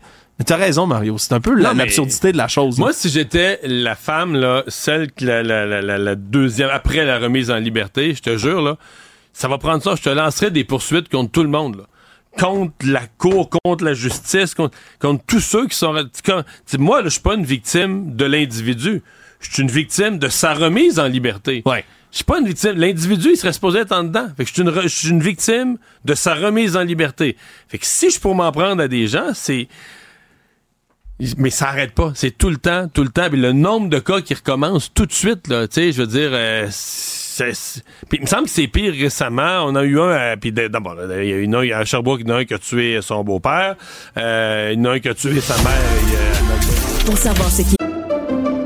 Pendant que votre attention est centrée sur cette voix qui vous parle ici, ou encore là, tout près ici, très loin là-bas, Ou même très, très loin. Celle de Desjardins Entreprises est centrée sur plus de 400 000 entreprises partout autour de vous.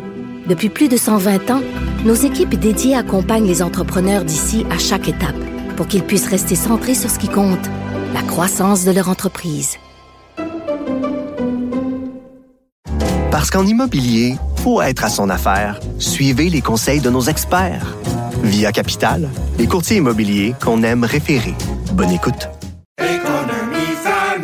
Ici Ricardo. Et Émilie, marchand d'IGA. On a envie de vous inspirer à bien manger. À moins de 5 la portion. Suffit de repérer les produits valeurs sûres et de les cuisiner avec une de nos recettes. Les valeurs sûres, c'est bien pensé, hein? Bien sûr! Détails sur IGA.net. y a comprendre. Mario Dumont. Isabelle Maréchal, Tous les trois mois, faut que tu arrives avec un nouveau produit. Là. Tout le temps, tout le temps, tout le temps, tout le temps. Mario Dumont. Comme on dit en québécois que ça a fessé, là. La rencontre, Maréchal Dumont. Je sais pas comment on va y arriver. Bonjour Isabelle. Bonjour Mario. Est-ce que les Québécois tiennent réellement à leur langue? Tu te poses la question. Oui, et euh, parce que en fait, j'ai envie de te raconter une anecdote qui est très fraîche. Ça s'est passé euh, pas plus tard que ce matin. Il se trouve que je prenais l'avion euh, d'Air Canada. Puis tu vas me dire, ah, voilà, une histoire d'agent de bord qui était unilingue anglophone.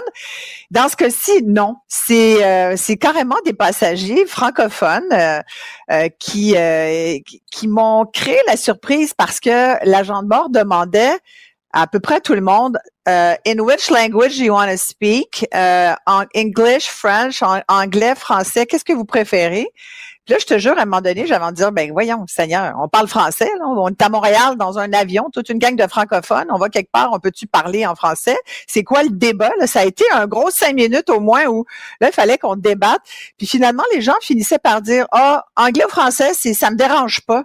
Tu sais, ça me dérange pas. On peut parler l'un ou l'autre. Pour moi, c'est pareil. Et moi, ça, évidemment, tu me connais, forcément, j'ai dit, ben non, en français, c'est sûr, ce qui a fait sourire plusieurs personnes dans l'avion, mais je, suis étonnée de cette attitude, Mario, des Québécois francophones qui sont pas capables de dire, ben non, c'est en français que je veux que ça se passe, je veux qu'on parle ma langue. Mais euh, Isabelle, je vais te décourager peut-être plus, mais je pense que chez les, chez les, 25 ans et moins, francophones, je parle toujours de francophones, ils auraient répondu à English. Sans doute, sans doute. En bonne euh, partie, pour, pas, pour, pas, avoir l'air d'un, pour pas avoir l'air d'un francophone, là, euh, un peu loser, il aurait dit euh, English. Est-ce que tu es en train de dire que je suis une des dernières euh, guerrières de la langue française moi au Québec? Aussi, moi aussi, à ce compte-là, mais en même temps, si on euh, faut être guerrier, lucide par rapport à ce qui est en train de se passer, là. Oui, mais, mais c'est pour ça que je t'en parle, parce que moi, j'ai envie de dire aux gens, réveillez-vous, réveillez-vous. Voyons donc, est-ce que vous y tenez à votre langue? Tu sais, on est là le 24 juin à célébrer, puis à être mais ça veut dire quoi dans le fond parler français? Ça veut dire quoi être un francophone dans une dans un continent nord-américain où on est noyé dans une langue qui est, qui est tout à fait correcte? Moi, je, je, je parle anglais, là, je, je, suis bilingue. Là, ça me va là, de parler anglais quand j'ai pas le choix. Quand quand je suis euh, dans un pays où on parle anglais, je parle anglais. C'est ce que j'allais dire. Quand je suis aux États-Unis ou en Angleterre, ben, je me pose pas la question là. Fine, tu sais. Mais quand je pars de Montréal, que je suis dans un avion d'Air Canada ou de tout autre transporteur ou dans toute autre situation où on euh, on n'a pas besoin de choisir une langue qui n'est pas forcément la nôtre de par le lieu d'où on est. Mais je me dis pourquoi on dit pas français? Pourquoi on, sait pas notre réflexe? Pourquoi ça nous dérange pas? Moi, cela, ça me dérange pas. Moi, je voudrais que ça nous, moi, ça me dérange. Moi, tu me demandes, ça me dérange. Moi, c'est pourquoi tu me parles en anglais? Garde, tu me donnes le choix, je vais te le dire, mais j'aimerais mieux que ça soit en français, s'il vous plaît. D'ailleurs, je l'ai dit, puis elle l'a fait en français. Puis le banc en arrière, ben, ça, ça a continué en anglais. Là. J'étais l'allée du français. Écoute, ben, tout le monde m'a regardé, puis ils se sont dit, bon, c'est bien, là, faut... Mais, mais... pourquoi aujourd'hui, c'est quelqu'un comme moi qui va se faire regarder de travers Peux-tu m'expliquer? Moi, je le comprends pas, là. Moi, je comprends hmm. pas. Non. et, je me dis, si on y prend garde, Mario, c'est ce qui va nous arriver. Je fais référence à la chronique vraiment aujourd'hui de, euh, de, Jean-François Lisée qui m'a beaucoup, beaucoup euh, euh, étonné troublé, où il parle de ce qui s'est passé le 12 février dernier. C'est pas au Québec, c'est en Ontario, tu l'as sans doute lu, au conseil municipal de la petite ville de Greenstone, c'est dans le nord-ouest de l'Ontario. Ils ont passé, c'est une ville, là, il y a 4309 habitants, 20 des gens qui habitent là, des résidents, sont des francophones de langue francophone, de langue française. Euh, moi, pour avoir vécu en Ontario pendant, dans le sud-ouest de l'Ontario, en plus dans le côté francophone de l'Ontario, il y a plusieurs années, euh, je peux dire que c'est difficile de vouloir tenir à sa langue en Ontario. Nous, au Québec, on est chanceux parce qu'on est nombreux. Mais quand tu vas dans les provinces hors Québec, c'est comme un éditorial, tu comprends? C'est comme c'est quelque chose. Tu tu tu euh, tu quelque chose, comme pour parler comme les Anglais. Et là, dans cette petite ville là, alors qu'il y a un conseiller municipal francophone, un seul sur le groupe, qui n'était pas là, qui n'était pas au courant d'ailleurs qu'il y avait une résolution qui allait être passée, c'était il y a deux semaines, pour qu'on enlève le drapeau franco-ontarien du mât de l'hôtel de ville.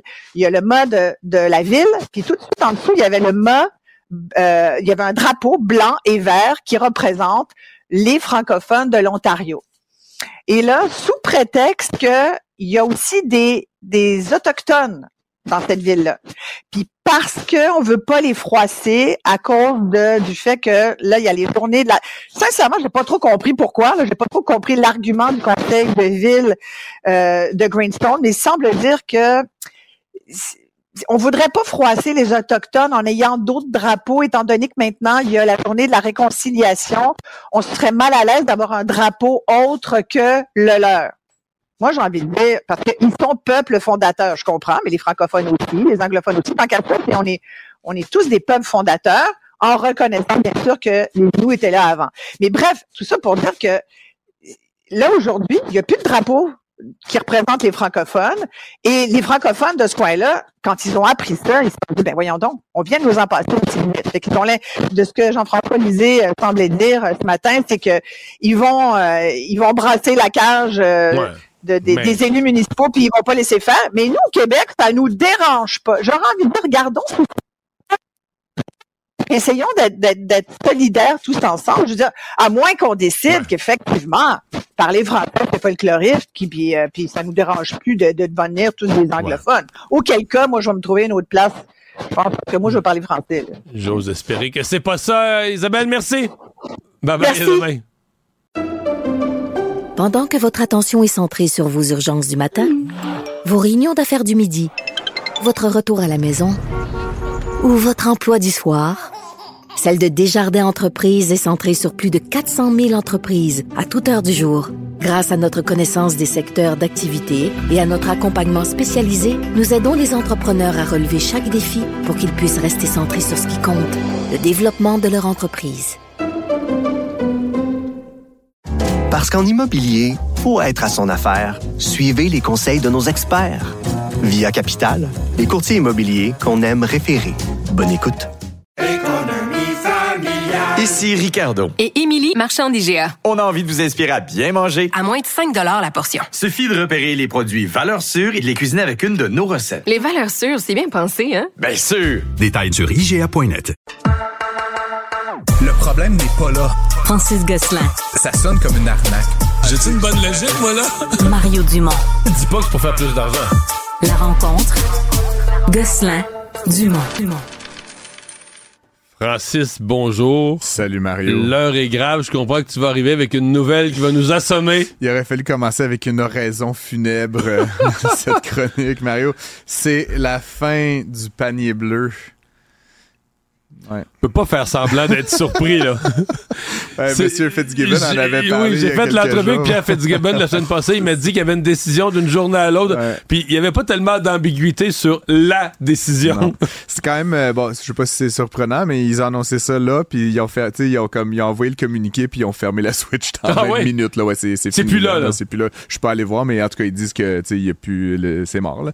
Euh, c'est intéressant, bon, tu sais, peut-être revenir là, sur les faits, mais le gouvernement en tout partout a remis euh, 6 millions de dollars directement, un 12 millions avec Investissement Québec. Et là, évidemment, on veut des dires du gouvernement, fermer ça proprement. Hein? C'est pas une faillite, on ferme. Donc, c'est pas une faillite. Et donc, le gouvernement rajoute 6 millions pour fermer ça correctement. Donc, payer les fournisseurs, euh, les, les... Pas laisser de dette. Pas laisser de dette. Les employés, avec quand même une quarantaine d'employés qui travaillent au panier bleu. On veut s'assurer de, de, les indemnités de les départ, indemnités de départ et tout ça. Bref, fait que c'est la fin. Écoute, j'ai un peu rigolé, hein, parce que j'aime bien M. Fitzgibbon, moi, dans la vie en général, mais il dit, il aurait fallu injecter, puis là, je... un autre 20 millions de dollars. Moi, je pense, tu sais, peut-être qu'il manque un ou deux ou trois zéros. Pour compétitionner Amazon, il aurait fallu injecter 2 milliards. c'est quand même, c'est drôle, tu sais. Encore une fois, je suis juste, euh, je trouve ça, je suis pas fâché qu'on ait fait, qu'on ait essayé, mais c'est juste comme, c'est comme si on, on, lisait mal ce que c'est, là, ce, ce, cet univers-là du commerce électronique, euh, de, la, de la compétitivité dans cet univers-là. Tu sais, entre nous, un million, 10 millions, même à la limite 100 millions, je veux dire, ça va pas faire quoi que ce soit, là, dans cet univers-là, avec des compagnies qui valent des milliards de dollars, qui ont des moyens extraordinaires. Puis comme on l'a vu ces derniers jours, Amazon qui lance, tu sais, en, en clignant des yeux, les produits du Québec. c'est comme le, le panier bleu aurait jamais atteint ce niveau d'agilité-là, euh, avoir des inventaires pour te livrer le lendemain gratuitement. Tu sais, encore une fois, je veux dire, c'est une vue de l'esprit. Mais donc, tu vois, euh, euh, j'ai, je parlais en entrevue la semaine passée avec Jacques Ouais. Dantel, quand même une, Je- sommi- j'adore une sommité tout ça. Et lui, bon, évidemment, il défendait pas le panier bleu en ce sens qu'il il voit ce qu'il voit, il voit ce qui arrive. Là. Mais il disait que, selon lui, il y avait quand même, à- aux sommes que le gouvernement investit, il y avait quand même eu un bénéfice parce qu'il dit, c'était, là, avant la pandémie, c'était dramatique, le retard qu'avaient les entreprises québécoises à se mettre en ligne, à rendre leurs produits disponibles en ligne. Il dit ça a quand même amené un réveil, ça a accéléré des choses, ça peut-être qu'on aurait pu faire un autre programme qui aurait le même objectif sans créer le panier bleu, mais il dit ça a quand même eu cet effet-là. Il y a eu une accélération de, de- de- de- des entreprises, l'obligation de, rendre sa marchandise disponible en ligne. Oui, mais puis j'adore Jacques Nantel. Je suis pas tout à fait d'accord avec ça. Puis moi, c'est ce qui, ce qui, ce qui m'avait la partie qui était fâchante dans le panier bleu quand ça a été lancé initialement. Il y a des acteurs au Québec qui sont des acteurs du, du, du commerce électronique qui font bien ça. Comme tu le dis, il y en a d'autres qui ont un retard à rattraper. Et je suis vraiment pas convaincu que de garrocher, tu sais, à, l'échelle du Québec, c'est une poignée de change. Mais justement, ce 16 millions-là, Mario, si on avait donné 100 000 piastres à, à des entreprises pour, pour créer, un site, ouais, transactionnel je ou- ou, je sais pas, tu sais, je sais pas combien ça coûte, 500 000 piastres, mais, Mais on le donne aussi, je pense. Il y, a, il y a des subventions pour ça. oui, oui, mais ce que je veux dire, c'est que tu sais, je trouve que c'est comme c'était comme un coup d'épée dans l'eau. Puis même, il y a certains, je me rappelle au lancement, certains, certains acteurs qui disaient finalement, moi j'ai mon site transactionnel, je vends mes trucs, ça vient comme me rivaliser. Puis tu sais comment que ça fonctionne, là, les Google et, et Facebook de ce monde, c'est des encans. hein. tu veux euh, que le client il vienne sur ta plateforme acheter une paire de running shoes, etc. Ben là, le panier bleu misait sur les mêmes mots clés que le, que le commerçant québécois. Fait que ça faisait monter l'enchère. Fait qu'à quelque part, c'était un peu paradoxal que la plateforme qui voulait euh, intégrer tout le monde dans un, même lieu rivalisait ceux qui faisaient bien ça déjà au Québec. En tout cas, fait que je suis pas, je suis pas triste, mettons, euh, que ça soit la fin. Je pense que c'est le temps de passer à d'autres choses puis de petit degré de maturité là, à à y avoir en termes numériques au Québec. les euh, crypto-monnaies, le Bitcoin entre autres, là, qui avait connu un gros, gros creux de vague il y a à peu près un an. euh, et là, ben, petit train va loin, ça remonte, ça remonte. Mais là, depuis quelques semaines, ça s'est accéléré, cette remontée. Ouais, ouais, ouais. Ben, pour plusieurs raisons, là, évidemment. euh, Tu, tu le sais, je pense qu'on en a parlé. Là, il y a la Securities and Exchange Commission, donc le gendarme là, des marchés financiers américains, qui a euh, essentiellement autorisé là, la création d'un fonds indiciel, un fonds indexé de plusieurs crypto-monnaies qui va rendre ça beaucoup plus facile d'acheter des cryptos que ça ne l'était jusqu'ici. Et donc, on pressent là, qu'il va y avoir un, un- un enthousiasme plus, plus massif au sens des masses là, à acheter donc ce type de produit-là. Euh, il y a plusieurs grands joueurs là, qui se sont investis dans le Bitcoin ces derniers temps, donc évidemment ça fait monter le cours. Euh, écoute, on a franchi la base des 60, la, la barre des 60 000 dollars US. Je te rappelle qu'au plus haut là, il y a un an et demi, c'était 68 000. Donc ça c'était vraiment la valeur Donc là, on s'en retourne vers le, Ouais. le pic jamais touché, mais il, est- il est descendu entre, à partir du 68 000, il est descendu jusqu'à 16, 20. ouais, Ça, en bas de 20. ouais, En bas de 20. ouais. Je me rappelle Donc quelqu'un qui l'a acheté à son plus bas, mettons à 16, qui a acheté un Bitcoin, il vaut 60 aujourd'hui. là. Oui, oui, exactement. Moi-même, je t'avais raconté, j'en avais acheté peut-être un an, là, un peu à la blague. Ça avait doublé. Je pense que j'ai acheté autour de 20 ou de 25 000. Ça avait doublé. Je me suis dit, honnêtement, il n'y a aucun produit financier dans ma vie qui double. Je vais vendre. Puis là, ben, j'aurais pu faire un autre 20% depuis que j'ai vendu le mois dernier, mais à, à un moment donné, tu peux jamais gagner. Il y a une... euh, c'est drôle parce que, tu on parlait souvent des gens qui avaient acheté à 68 000, puis soudainement, ça valait 16. Là. Ils, ils devaient pas être super excités, mais il y a cette espèce de- d'expression dans l'univers des cryptos, là, OHDL, Hold On for Dear Life, là, en, en anglais. Et cette, euh, cette conviction que les, les cryptos, il faut juste les garder à perpétuité, puis qu'un jour, le, le Bitcoin, il va valoir un million de dollars. Là. Fait que, tu sais, ceux et celles qui n'ont pas vendu à 16 000, ben, ils ont quasiment récupéré euh, Là, ouais. actuellement leur mise qu'ils avaient fait là, au plus haut du marché. Donc, ultimement, oui, ça peut être un produit qui... Mais ce qui est... Tu sais, je veux Mais- pas euh, casser du sucre sur le dos des cryptos, mais on sait pas pourquoi ça monte. Ben, sauf c'est ça, que ça. Fait que, ça dire monte, ça. ça monte, ça baisse, ça moi, baisse. je, moi, je l'ai gardé. Euh, Moi, j'ai respecté ça. Je l'ai gardé. j'ai jamais touché. J'en ai, j'en ai très peu. Mais, tu sais, comme économiste, je les garde, là, mais ce qui me fatigue dans ma tête, Ouais. c'est. J'achète des actions, j'achète des actions Ouais. d'une compagnie, là, je sais pas, je sais ce qu'elle fait. Ouais. Elle produit telle affaire, elle les vend dans un magasin, mais Ça, je sais pas ce que j'achète. Je sais pas exactement. Mais tu- tu- donc, tu en détiens que quelques-unes. Euh, Christophe? ouais, ouais. Tu es donc un hodler, le H-O-D-L. Je suis resté R, là, accroché, hodler, donc tu hold on for dear life. Bravo, Mario. Euh, les dirigeants d'Air Canada qui se sont payés euh, des, des rémunérations euh, bonifiées. C'est quand même terrible. Je je- encore une fois, j'ai Ben pas. tout va bien? euh, ouais, ben, c'est- justement, tu sais, euh, j'ai de la misère. Puis tu sais, pour moi, c'est bon qu'ils aient gagné le PDG, notamment Michael Rousseau, l'unilingue anglophone, qui se. Ouais, il a pas il suit pétait- des il suit des se cours. pétait bravement les bretelles, là, comme si c'était une vertu d'être là. Comme, en tout cas, je veux pas revenir là-dessus, mais tu sais, comme, je trouve que le personnage est grossier à la limite. Euh, bon, a reçu une rémunération de 12 millions de dollars l'année dernière pour sa- son rôle comme PDG de l'organisation. Honnêtement, je suis disponible. Moi, s'ils veulent. là. À 12 millions, là, à Ouais. 12 millions. On peut y aller ensemble. Puis sais-tu quoi? On va apprendre le japonais en Ben 4 oui, en quatre je jours. sais pas.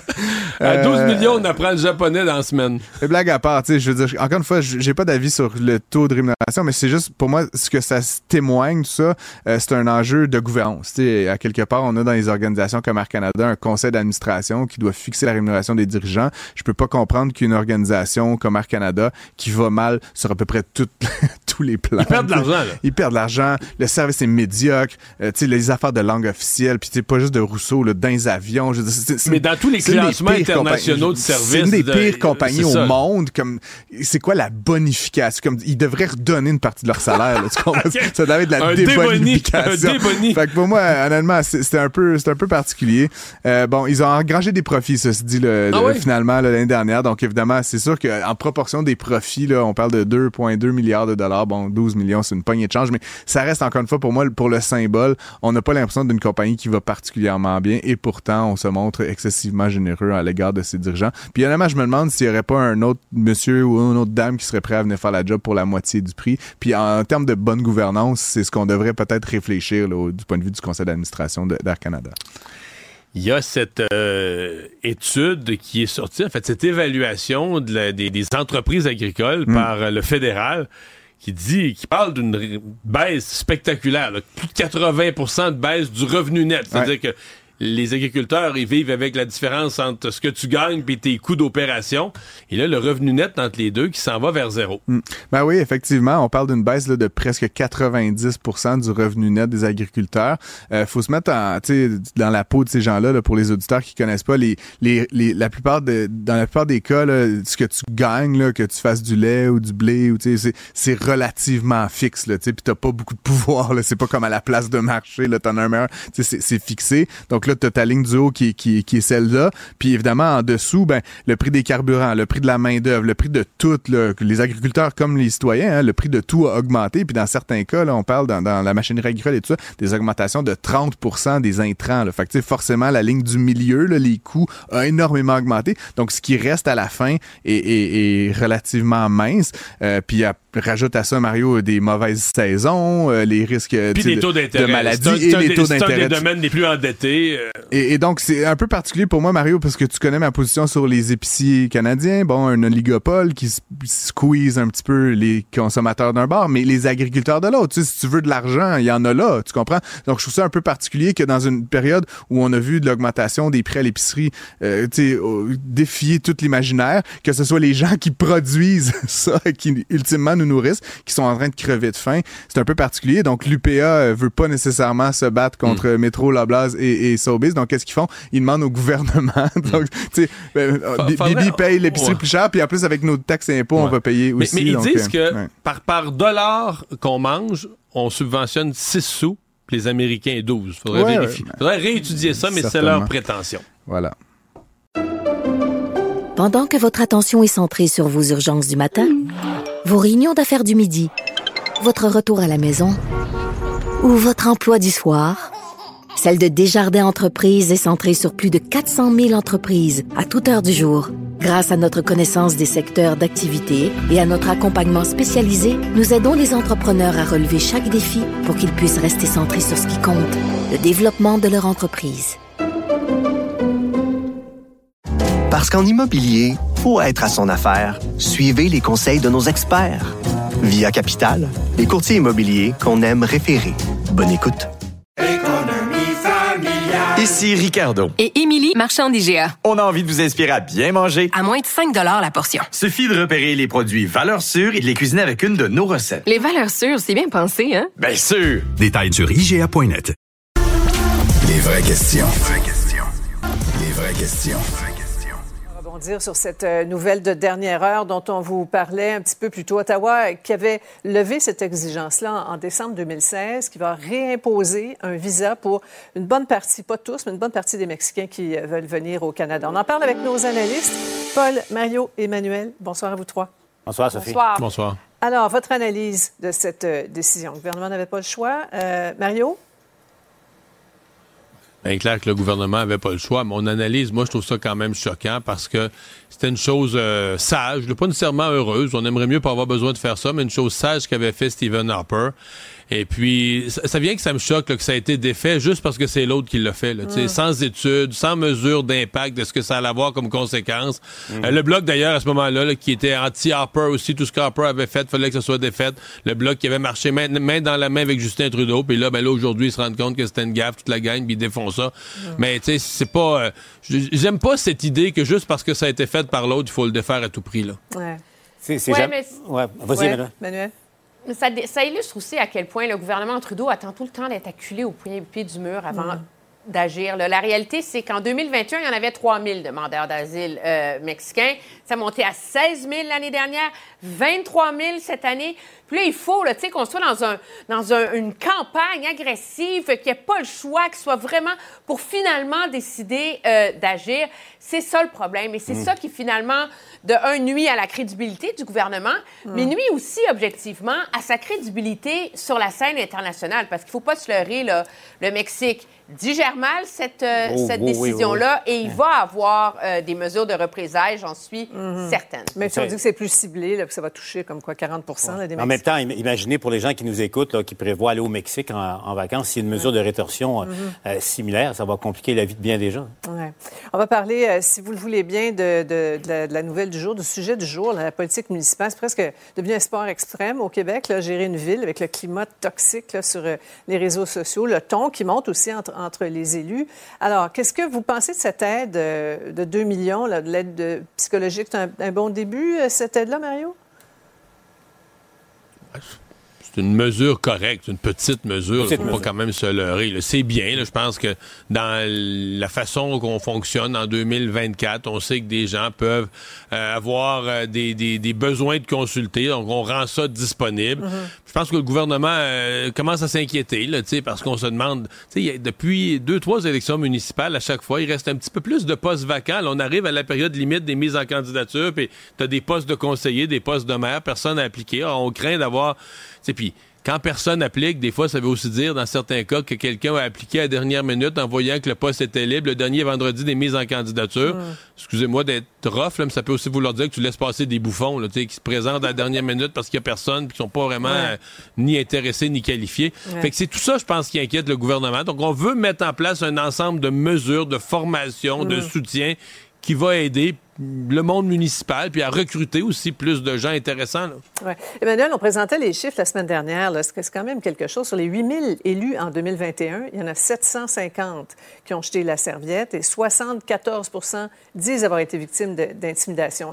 Penses-tu qu'il y a aussi un lien à faire entre, le, on le disait, hein, le nombre record de femmes qui ont été élues en 2021?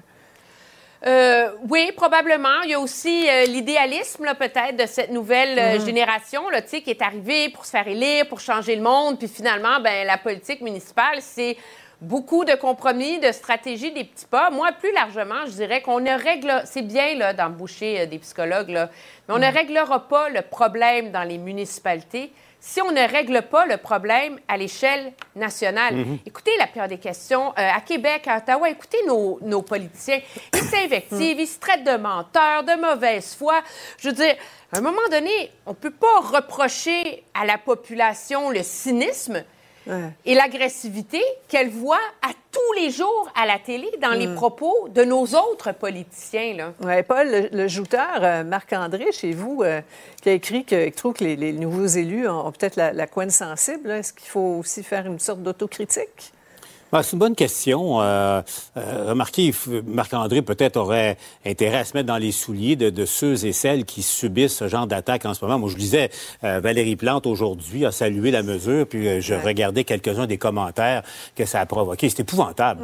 Sais, C'est le rendez-vous. C'est un pique-nique pour des voyous, pour des brutes euh, qui se croient tout permis, qui ont aucun courage parce qu'ils se cachent souvent sous un, un faux nom derrière le- leur clavier. Mais il faut pas oublier que ce sont des êtres humains euh, qui, subissent ça. C'est l'essentiel du problème, c'est ça. Il y a le climat des politiciens, et Emmanuel le, le soulève, que, que- que les politiciens créent eux-mêmes, dans les conseils de ville aussi, notamment.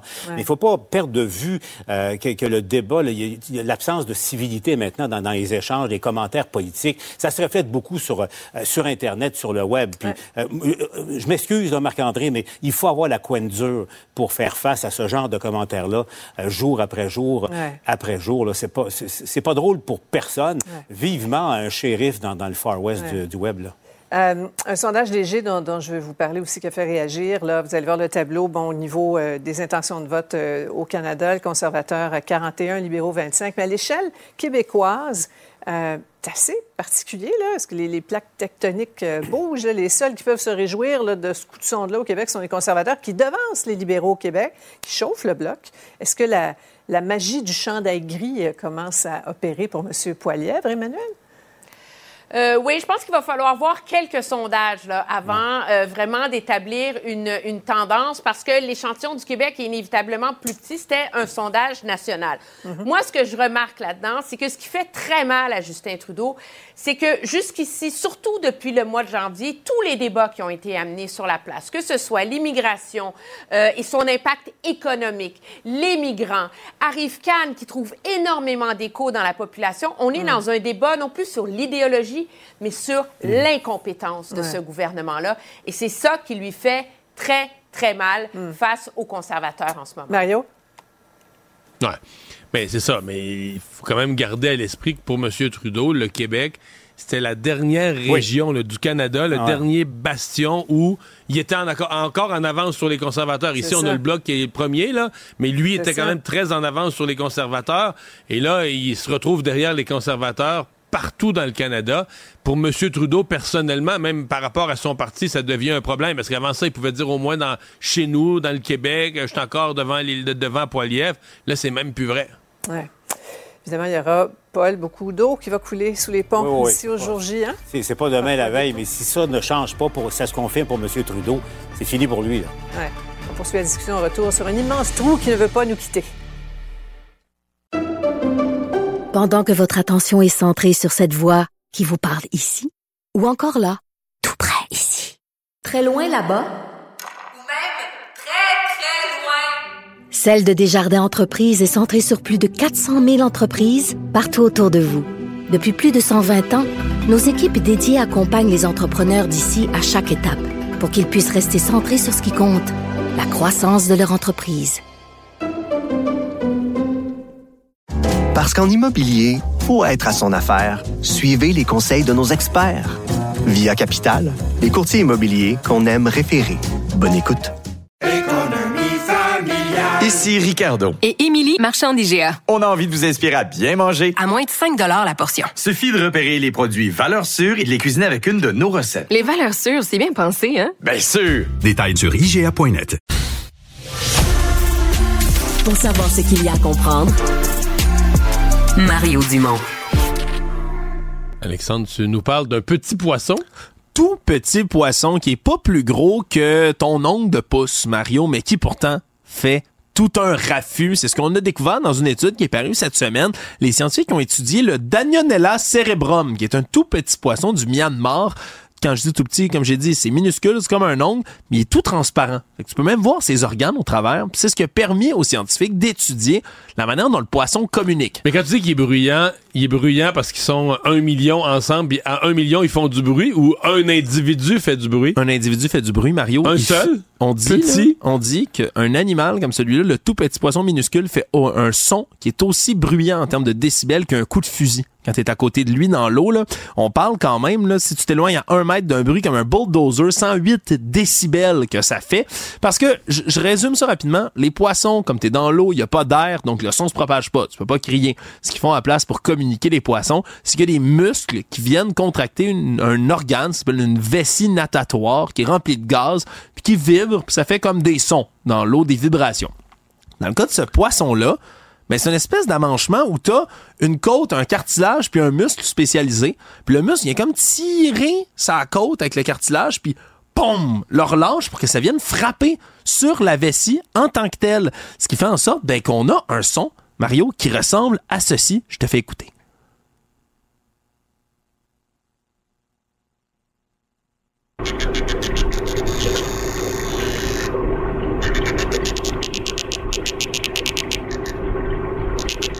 C'est vraiment bizarre, là, là, ça nous semble une espèce de bourdonnement étrange, mais c'est tout ça, c'est parce qu'on l'enregistre dans des bassins. Puis dans un bassin, Non, je le son va se, on se peut pas- diffuser. on peut pas comparer avec le son euh, dans l'air. Exactement. On peut pas comparer avec le son dans l'air, mais c'est un boucan infernal sous l'eau. Et on comprend que ces poissons-là ont développé cette technique-là parce que dans les eaux du Myanmar où ils se trouvent, c'est tellement boueux que tu vois rien pantoute. Donc, on comprend que les individus, les petits poissons comme ça, ont développé une technique pour se faire entendre, faire en sorte que des gens ben, de leur population qui soient capables de bel et bien les entendre. Je rappelle, à un mètre de distance, si on était dans l'air, ça se ferait le même raffut qu'un bulldozer au grand complet. Tout ça grâce à une espèce de jeu de tambour fait avec leurs propres organes. Moi, ça me fascine toujours le royaume animal, Mario. La nature fait des merveilles. Merci. Pendant que votre attention est centrée sur cette voix qui vous parle ici, ou encore là, tout près ici, très loin là-bas, Celle de Desjardins Entreprises est centrée sur plus de 400 000 entreprises partout autour de vous. Depuis plus de 120 ans, nos équipes dédiées accompagnent les entrepreneurs d'ici à chaque étape pour qu'ils puissent rester centrés sur ce qui compte, la croissance de leur entreprise. Parce qu'en immobilier, pour être à son affaire, suivez les conseils de nos experts. Via Capital, les courtiers immobiliers qu'on aime référer. Bonne écoute.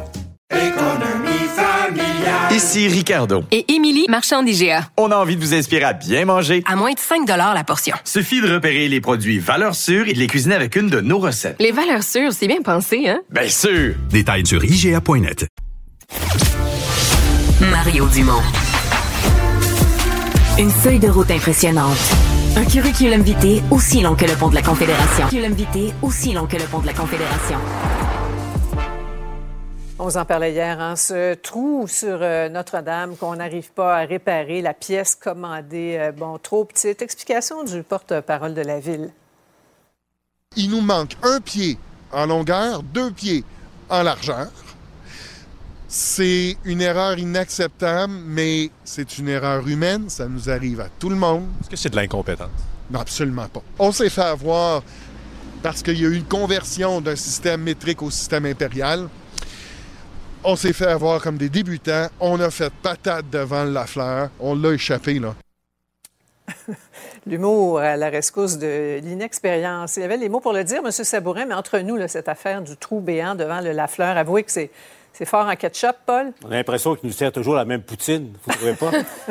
Euh, Il y a demeure pas moins que, que comme erreur, elle n'est pas banale, euh, celle-là. Euh, bon, euh, oui, l'humour, je, je trouve que M. Sabourin est exceptionnel là, pour... D'abord, la, la franchise, Mhm. c'est correct, il ne tente pas de, de maquiller tout ça. Mais il y a demeure pas moins que, que ce trou, ce trou noir, en quelque sorte, embête des milliers et des milliers de personnes à chaque jour depuis plus de six mois Mhm. maintenant. Et puis, tu sais, je pense qu'il faut en rire pour ne pas en pleurer, là, carrément. Euh, Mario, la pièce a coûté 20 000 en passant. Il paraît qu'on va la réutiliser quelque part, mais on ne sait pas combien de temps encore les pauvres usagers de la rue Notre-Dame auront à endurer les bouchons. Là. Non, parce que c'est une pièce qui est faite en fonderie, donc sur mesure, et la fonderie disait avoir besoin de 20 semaines. Donc là, on l'attend depuis 20 semaines. Elle a été livrée à temps, mais en 20 semaines. Et donc, ça veut dire que si on repart à zéro avec une nouvelle commande, là, dans l'espoir optimiste que la commande, cette fois-ci, les mesures soient bien prises, c'est 20 autres semaines. Tu sais, le 20 000 piastres de la pièce, sincèrement, c'est du change. Le vrai coût, avez-vous pensé au coût social, au coût, Ouais. le temps perdu par les automobilistes multiplié par le nombre de matins? C'est incroyable, le gaspillage de temps utile de gens qui iraient faire un travail utile, qui perdent leur temps dans leur véhicule. Mais moi, je suis toujours quand même, tu sais, bon, aujourd'hui, on prend ça avec une, cer- une certaine légèreté. Je suis toujours renversé au Québec sur avec quelle légèreté dans les chantiers, tout ça. Exactement. On gâche la vie des autres, on fait perdre du temps aux, aux automobilistes, on fait perdre du temps des mères, des pères de famille, puis c'est pas si grave que ça. Ouais. C'est de la nonchalance, tu sais. Et, et c'est ça un peu euh, le problème. Là. On a un petit problème de conversion. Je comprends là, que c'est pas comme à l'époque où on a passé du- de l'impérial au métrique puis qu'il y a des avions qui sont tombés du ciel. Là. Mais n'importe qui va sur Internet, là, il y a un calculateur qui te le fait puis c'est parfait. Là. Fait que j'ai vraiment de la misère. Moi, il va falloir qu'on m'explique comment on a réussi à se tromper dans la conversion. Mais peut-être qu'il faudrait que les employés de la ville de Montréal fassent la phrase que me dit mon mari à tous les jours quand je me mets à faire de la couture avec mon tissu puis mes ciseaux. Il me dit Emmanuel, mesure deux fois, coupe une fois. C'est bon, ça? C'est très, très bon. De la honte à la fierté. Prenons un petit moment pour euh, célébrer ensemble le succès interplanétaire à venir de notre génie du 7e art. Vous le voyez, Denis Villeneuve, qui est en train de parler à Christine euh, en ce moment. Ça ne peut pas être plus direct que ça. Alors, et là, je vais faire des jaloux parce que j'ai vu Dune 2 hier en projection de presse. On, va- ouais, on va sa rencontre euh, demain matin. Vous verrez ça aux 17 h demain. Alors, fermons la parenthèse promotionnelle. C'est la première ce soir à Montréal, donc tapis rouge et tout le tralala. En l'absence de Chalamet qui est malade, vous avez vu les critiques du tyrambique, là, Villeneuve, qui est comparé à Kubrick, à- au Spielberg de ce monde. C'est pas rien, là, Paul. J'ai hâte d'entendre la critique de Sophie Thibault. là. C'est- vrai que c'est bon, hein, jusqu'à maintenant. Prodigieux. C'est prodigieux, hein? Ouais, c'est ça. Ouais. parce que euh, Villeneuve, la, la première euh, version de Dune, enfin le Dune 1, euh, c'est assez particulier. On voyait son empreinte. Euh, c'est un film qui, qui, qui a pas eu. euh, C'était pas la, la recette d'Hollywood là, tu sais, pour ce genre de science-fiction, mais c'est du Denis Villeneuve. Moi, ce que j'entends, euh, c'est que le, le- le deuxième est exceptionnel parce que là, il a installé ses personnages et là maintenant, euh, tout ça se, dé- se déploie. Moi, je, je sais pas si c'est moi, mais quand j'ai vu, parce que Villeneuve, évidemment, est un, est un maniaque du détail et de la qualité de l'image. Il a tourné pour que ça soit projeté en IMAX+, la technologie la plus avancée à- à disponible. Il y a un centre au Québec qui peut, qui pourrait le projeter selon, euh, au maximum de ses capacités. Ouais, c'est le Centre des sciences de IMAX. Moi, quand j'ai vu que la directrice a décidé que non, c'était pas dans son mandat et tout ça, pensez-y, Villeneuve, le réalisateur le plus en vue au monde en ce moment, qui réalise le- probablement le, le film, le, le plus beau film euh, qu'on puisse voir. On peut pas le voir dans toute sa plénitude chez lui, au Québec. Il Ouais. faut le faire. J'ai hâte de le voir, euh, les amis. Mario, Oh Emmanuel? oui. Oui. Absolument. Et on va essayer de le voir sur le plus gros écran Ah, euh, possible. possible. Moi, quand j'entends l'anecdote sur le Centre des sciences, c'est comme s'il y avait une forme de snobisme là, Oui. là-dedans, là, Mm. tu sais, de dire ah ben nous, c'est la vraie science, c'est de la science-fiction, etc. C'était pas dans Je veux leur bien mandat. que la salle, Ouais. ben ouais, mais pas dans leur mandat. Peut-être que leur mandat, c'est aussi de, c'est par des films d'une telle grandeur qu'on inspire aussi les enfants et les jeunes Ouais. des fois à s'intéresser à la science. Oui. Ce qui est drôle, c'est qu'on on s'en rend un peu moins compte parce qu'il est derrière la caméra, mais tu sais, il est au sommet de son art. là, Ah oui. Comme, comme, je sais pas, là, comme Céline l'a été, mais d'autres, tu sais, qui sont sur la, comme Georges Saint-Pierre l'a été dans, dans les combats, tu sais, des Québécois qui ont atteint le sommet. Puisque lui, comme il est derrière la caméra, c'est moins visible, c'est jamais lui qui est sur scène. Mais si t'écoutes parler les plus grands connaisseurs d'Hollywood et du cinéma dans le monde, là, il est au sommet, sommet, Mhm, sommet de mhm. cet art-là, là, présentement. On a de quoi être fier quand même. hein? Alors, euh, Ouais. merci à vous trois. Les dindes noires vous saluent. Essayez de ne pas les croiser nulle part. hein. On devrait les envoyer à Longueuil. Au revoir. Au revoir. À demain. Pendant que votre attention est centrée sur vos urgences du matin, vos réunions d'affaires du midi, votre retour à la maison ou votre emploi du soir, celle de Desjardins Entreprises est centrée sur plus de 400 000 entreprises à toute heure du jour. Grâce à notre connaissance des secteurs d'activité et à notre accompagnement spécialisé, nous aidons les entrepreneurs à relever chaque défi pour qu'ils puissent rester centrés sur ce qui compte, le développement de leur entreprise. Parce qu'en immobilier, pour être à son affaire, suivez les conseils de nos experts. Via Capital, les courtiers immobiliers qu'on aime référer. Bonne écoute. Ici Ricardo. Et Émilie, marchand d'IGA. On a envie de vous inspirer à bien manger. À moins de 5 la portion. Suffit de repérer les produits valeurs sûres et de les cuisiner avec une de nos recettes. Les valeurs sûres, c'est bien pensé, hein? Bien sûr! Détails sur IGA.net. Probablement capable de vous battre à n'importe quel jeu de société, Mario Dumont. Tout en débattant des enjeux de société. société.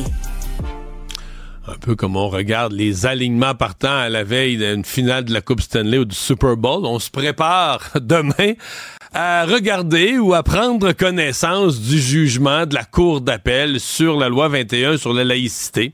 Euh, oui, parce que c'est demain, 14h15, que ça va être connu. Euh, écoutez, la cause a été entendue à l'automne, en novembre 2022 Pour donner l'importance du jugement, on s'est donné essentiellement toute une année et un peu plus pour rédiger le jugement. Donc, la Cour d'appel va présenter euh, demain. Guillaume Rousseau, spécialiste en droit de la langue française et chroniqueur au Journal de Montréal, est avec nous. Bonjour.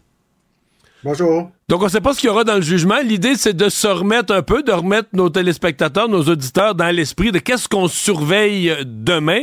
Rappelez-nous le jugement, parce qu'évidemment, si la Cour d'appel se prononce, elle ne se prononce pas euh, pour la première fois, elle se prononce sur un jugement qui a déjà été rendu il y a deux ans.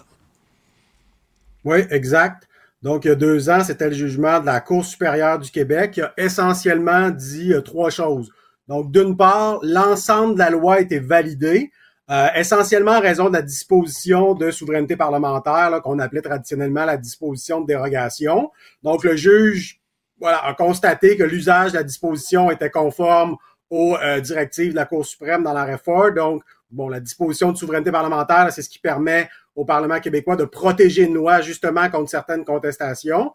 Donc, c'était là. Donc, le juge s'est pas prononcé sur le fond à savoir si la loi portait atteinte à la liberté de religion, au droit à l'égalité ou quoi. Il a dit, c'est valide, c'est protégé par la disposition.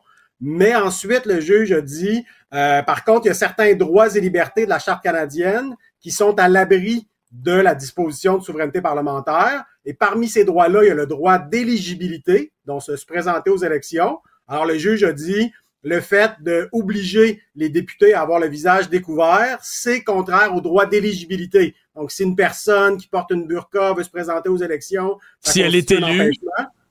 Exactement. Même chose pour euh, l'interdiction du port de signes religieux pour le président ou la présidente de l'Assemblée nationale, les vice-présidents. Donc ça, ça a été considéré comme étant euh, contraire. Donc la loi sur la laïcité, visage découvert, euh, interdiction du port de signes religieux ont été considérés contraires au droit de se présenter aux élections. Et également, ça a été considéré contraire au droit à l'instruction dans la langue de la minorité anglophone, qui est un droit à la base individuelle pour les parents d'envoyer leur enfant à l'école anglaise. Mais là, ça a été interprété comme un droit collectif pour les anglophones de gérer leur école et même de les gérer à l'abri des lois québécoises qui font pas leur affaire. Hein, donc, c'est une, une, interprétation extrêmement large de ces deux droits-là. Donc, c'est comme si le juge, vu qu'il était pris, entre guillemets, avec la disposition, les droits qui n'étaient pas sujets à la disposition, ils ont interprétés très, très, très largement pour arriver quand même à invalider la, la loi en partie. Faisant, faisant que la loi s'applique pas aux commissions scolaires anglophones. Oui, mais pendant l'appel, elle s'applique. Pendant l'appel, elle s'applique. Ne s'applique, je devrais, j'aurais dire, ne s'appliquerait pas. Donc, euh, dans ce que vous venez de nous dire, les deux parties ont gagné des bouts, perdu des bouts, ce qui fait que les deux sont allés en appel. Donc, les gens qui étaient contre la loi vont en appel parce que, bon, ils voudraient détruire l'ensemble de la loi, ils voudraient pas qu'elle s'applique, ils voudraient pas cette interdiction des signes religieux. Mais le gouvernement du Québec est aussi allé en appel sur le dernier point dont vous venez de nous parler, là, que les commissions scolaires anglophones seraient à l'abri. Donc, finalement, toute la décision du juge Blanchard est, soumise à l'appel parce que les deux parties ont contesté le, le segment qu'ils ont, qu'ils ont perdu. Oui, les, les, les, deux partis ou les deux groupes de partis, parce que finalement, il y a 15 ou 20 partis, il y a plein ouais, de syndicats, ouais, ouais. de commissions scolaires. Euh, bon, moi-même, je représente le mouvement laïque québécois. Il y a pour les droits des femmes qui défend la loi également. Donc, il y a, il y a, il y a énormément de partis, plus de partis contre que de pour. Il y a un peu un déséquilibre des forces, mais malgré ça. Et donc, vous avez raison. Donc, les, les opposants à la loi sur la laïcité portent en appel le jugement parce qu'ils jugent que tout ce qui valide la loi à, à 90-95% devrait être renversé en cours d'appel ou en, éventuellement en Cour suprême, le cas échéant. Et le gouvernement du Québec, appuyé par le mouvement laïque québécois pour les droits des femmes, considère qu'au contraire, la loi devrait s'appliquer aux commissions scolaires anglophones et aux députés de l'Assemblée nationale.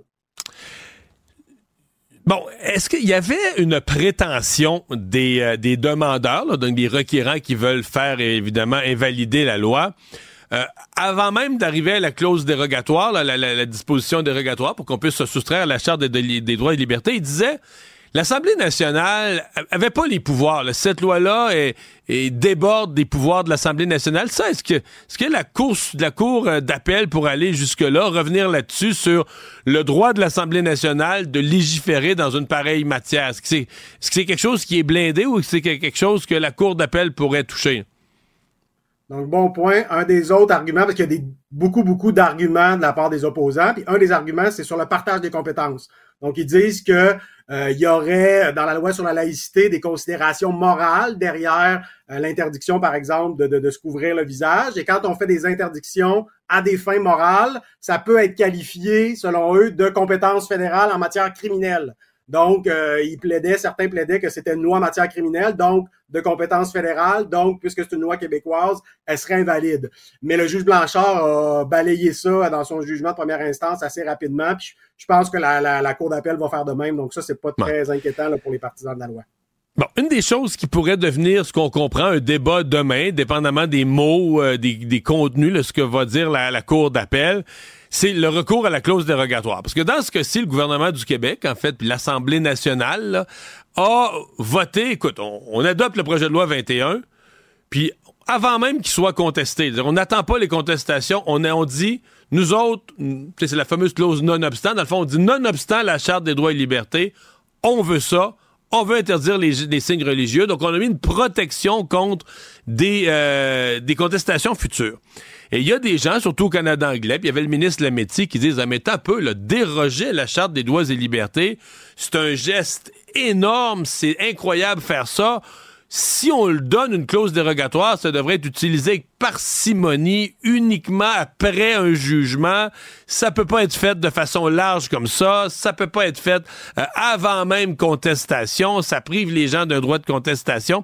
Est-ce que la Cour d'appel pourrait aller sur ce terrain-là, d'enlever au Québec, mais dans le fond, d'enlever aux provinces, quelque chose qui, depuis de, de 1982, les provinces avaient jugé précieux. Ce droit de dire, OK, on a une charte des droits et libertés, mais nous, dans l'administration de nos affaires, on doit avoir le droit d'y déroger en certaines matières.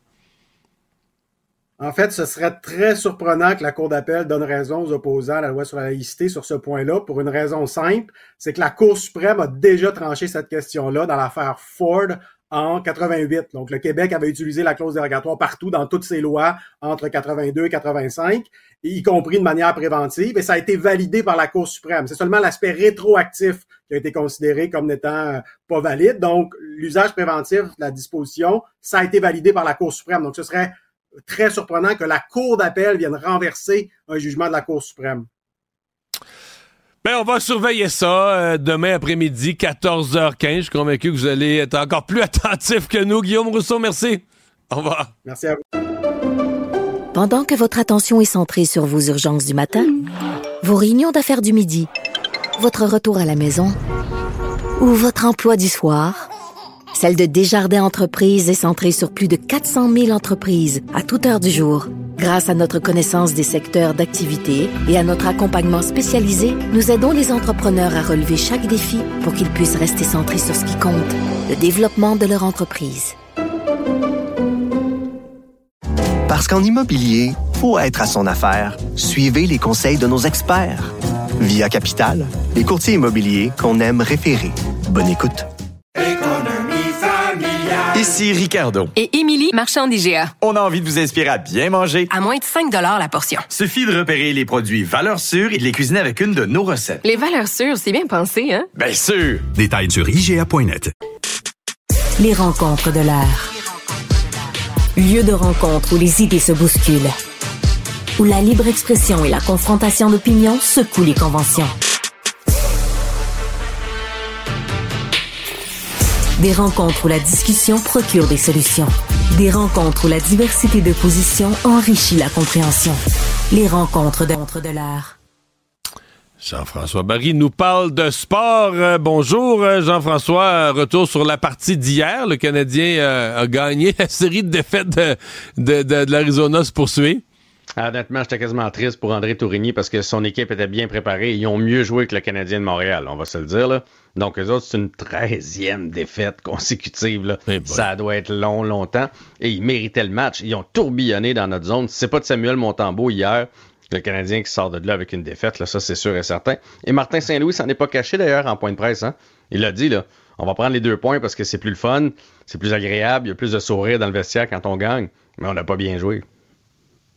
Mais il joue plus jamais bien le Canadien. là. Ça- moi, je trouve que depuis quelques semaines, ça fait. Ça, on sent les morceaux tomber, là, non? Ben, selon Martin Saint-Louis, juste avant ce match-là, le Canadien avait disputé ses cinq meilleurs matchs euh, consécutifs de la saison. Ah ouais? Malheureusement, il n'avait pas euh, goûté à la victoire. Fait que c'est comme une espèce de retour du balancier. Fait que là, lui doit travailler sur des aspects du match que nous, on voit pas. Parce que moi, dans, dans ma tête, là, la, mo- la- la moyenne de buts pour ces cinq matchs-là, c'était 4.5, quelque chose comme ça. Là. Je me dis, tu peux pas dire, hey, je suis satisfait, on donne 4 buts par match, parfois 5. on en et je suis marque pas. satisfait du résultat. Ben écoute, je, je veux pas obstiner Martin Saint-Louis parce qu'il connaît ça plus que moi. Mais, euh, mais, honnête- mais je comprends que des fois, je comprends son point que des fois, tu peux bien jouer euh, puis sortir Ouais, ouais. avec la défaite. Puis des fois, comme hier, tu joues tout croche, ton gardien à la tête, puis tu sors avec la victoire. Euh, Il y a eu une séquence extraordinaire pour Slavkowski. C'était un petit peu calmé, hein? Oui, puis là, il prend des pénalités. Puis hier, Martin Saint-Louis, c'est rare qu'on le voit faire ça. Il l'a laissé sur le banc une seule présence. Il a dit, d'ailleurs, en point de presse après, il a dit j'ai coaché. Il a dit pourquoi tu as fait ça? Il a dit ben j'ai coaché, c'est correct. On peut pas laisser prendre des pénalités comme ça. Puis aujourd'hui, Slavkowski est revenu là-dessus.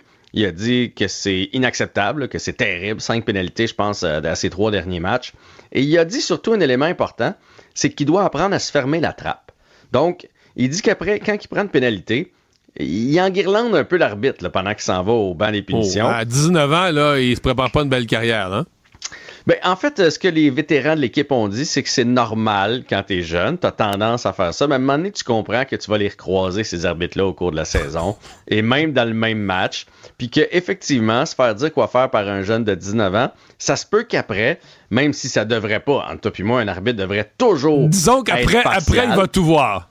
Ben, c'est ça. Si tu chiales après, puis qu'après ça, tu te fais prendre le moindrement, il va lever le, le bras, puis il va te donner une deuxième pénalité. Donc, d'un, il a dit Je dois apprendre à garder mon bâton sur la patinoire. Ça, c'est la première des choses, parce que trois de ces pénalités-là, c'est pour bâton élevé. tu sais, une pénalité, Mario, que tu as mis l'effort, où il est quand même robuste, Lavkowski, ça peut arriver une fois de temps en temps, parce que tu as, été un peu trop robuste que tu attrapes une pénalité. Mais des pénalités pour bâton élevé, ton bâton est supposé être sur la patinoire, et apprendre, évidemment, à moins chialer après les arbitres.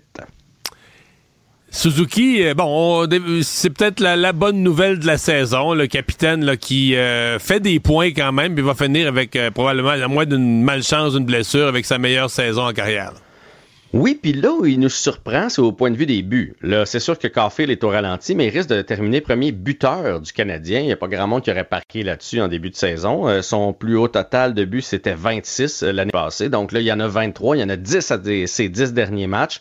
Donc pour avoir une première saison de 30 buts, ce qui est une excellente nouvelle pour le Canadien. Et même, euh, je me posais la question, te souviens-tu en début d'année, on disait, mais pourquoi il lance pas? Souviens-toi sur l'avantage numérique, toujours la passe à travers la boîte, à son ami Caulfield. Pourquoi il lance pas? Et il n'y avait pas beaucoup de buts après 25 games, là, Nick Suzuki. Imagine s'il avait lancé en début de Ouais. saison. Il Mais- serait peut-être déjà rendu à 30 buts. Mais tant qu'à mettre la merde dans... Là, on a donné, on a voulu équilibrer, donner presque le même salaire, à quelques piastres près, là, à Caulfield qu'à Suzuki. Mais là, à ce point-ci de la saison, ça n'a aucun bon sens. là. Si Suzuki a plus de buts, infiniment plus de passes, l'importance qu'il a dans toutes les phases du jeu, les désavantages numériques, la structure du jeu et le rôle de capitaine, sincèrement, ça n'a pas de bon sens. Il devrait avoir un écart, à mon avis, d'un million et demi entre les deux. Totalement. Mais on va donner le, bénéfice du doute à Caulfield. Ça a l'air que quand tu reviens de ce genre de blessure-là, ça peut être long. Et visiblement, présentement, depuis 4-5 parties, depuis ses traitements, Mario, là, il y a quelque chose qui marche pas avec Caulfield. là. Et il- il- c'est pas le Caulfield qu'on a vu de, pendant sa belle séquence de 12 matchs consécutifs avec un point. Euh, mais, mais je suis d'accord que si ça se répète, Suzuki va regarder les salaires à un moment donné et faire Ouais, ça je pense marche que j'ai manqué mon coup. Hey, merci. À demain. Salut Mario.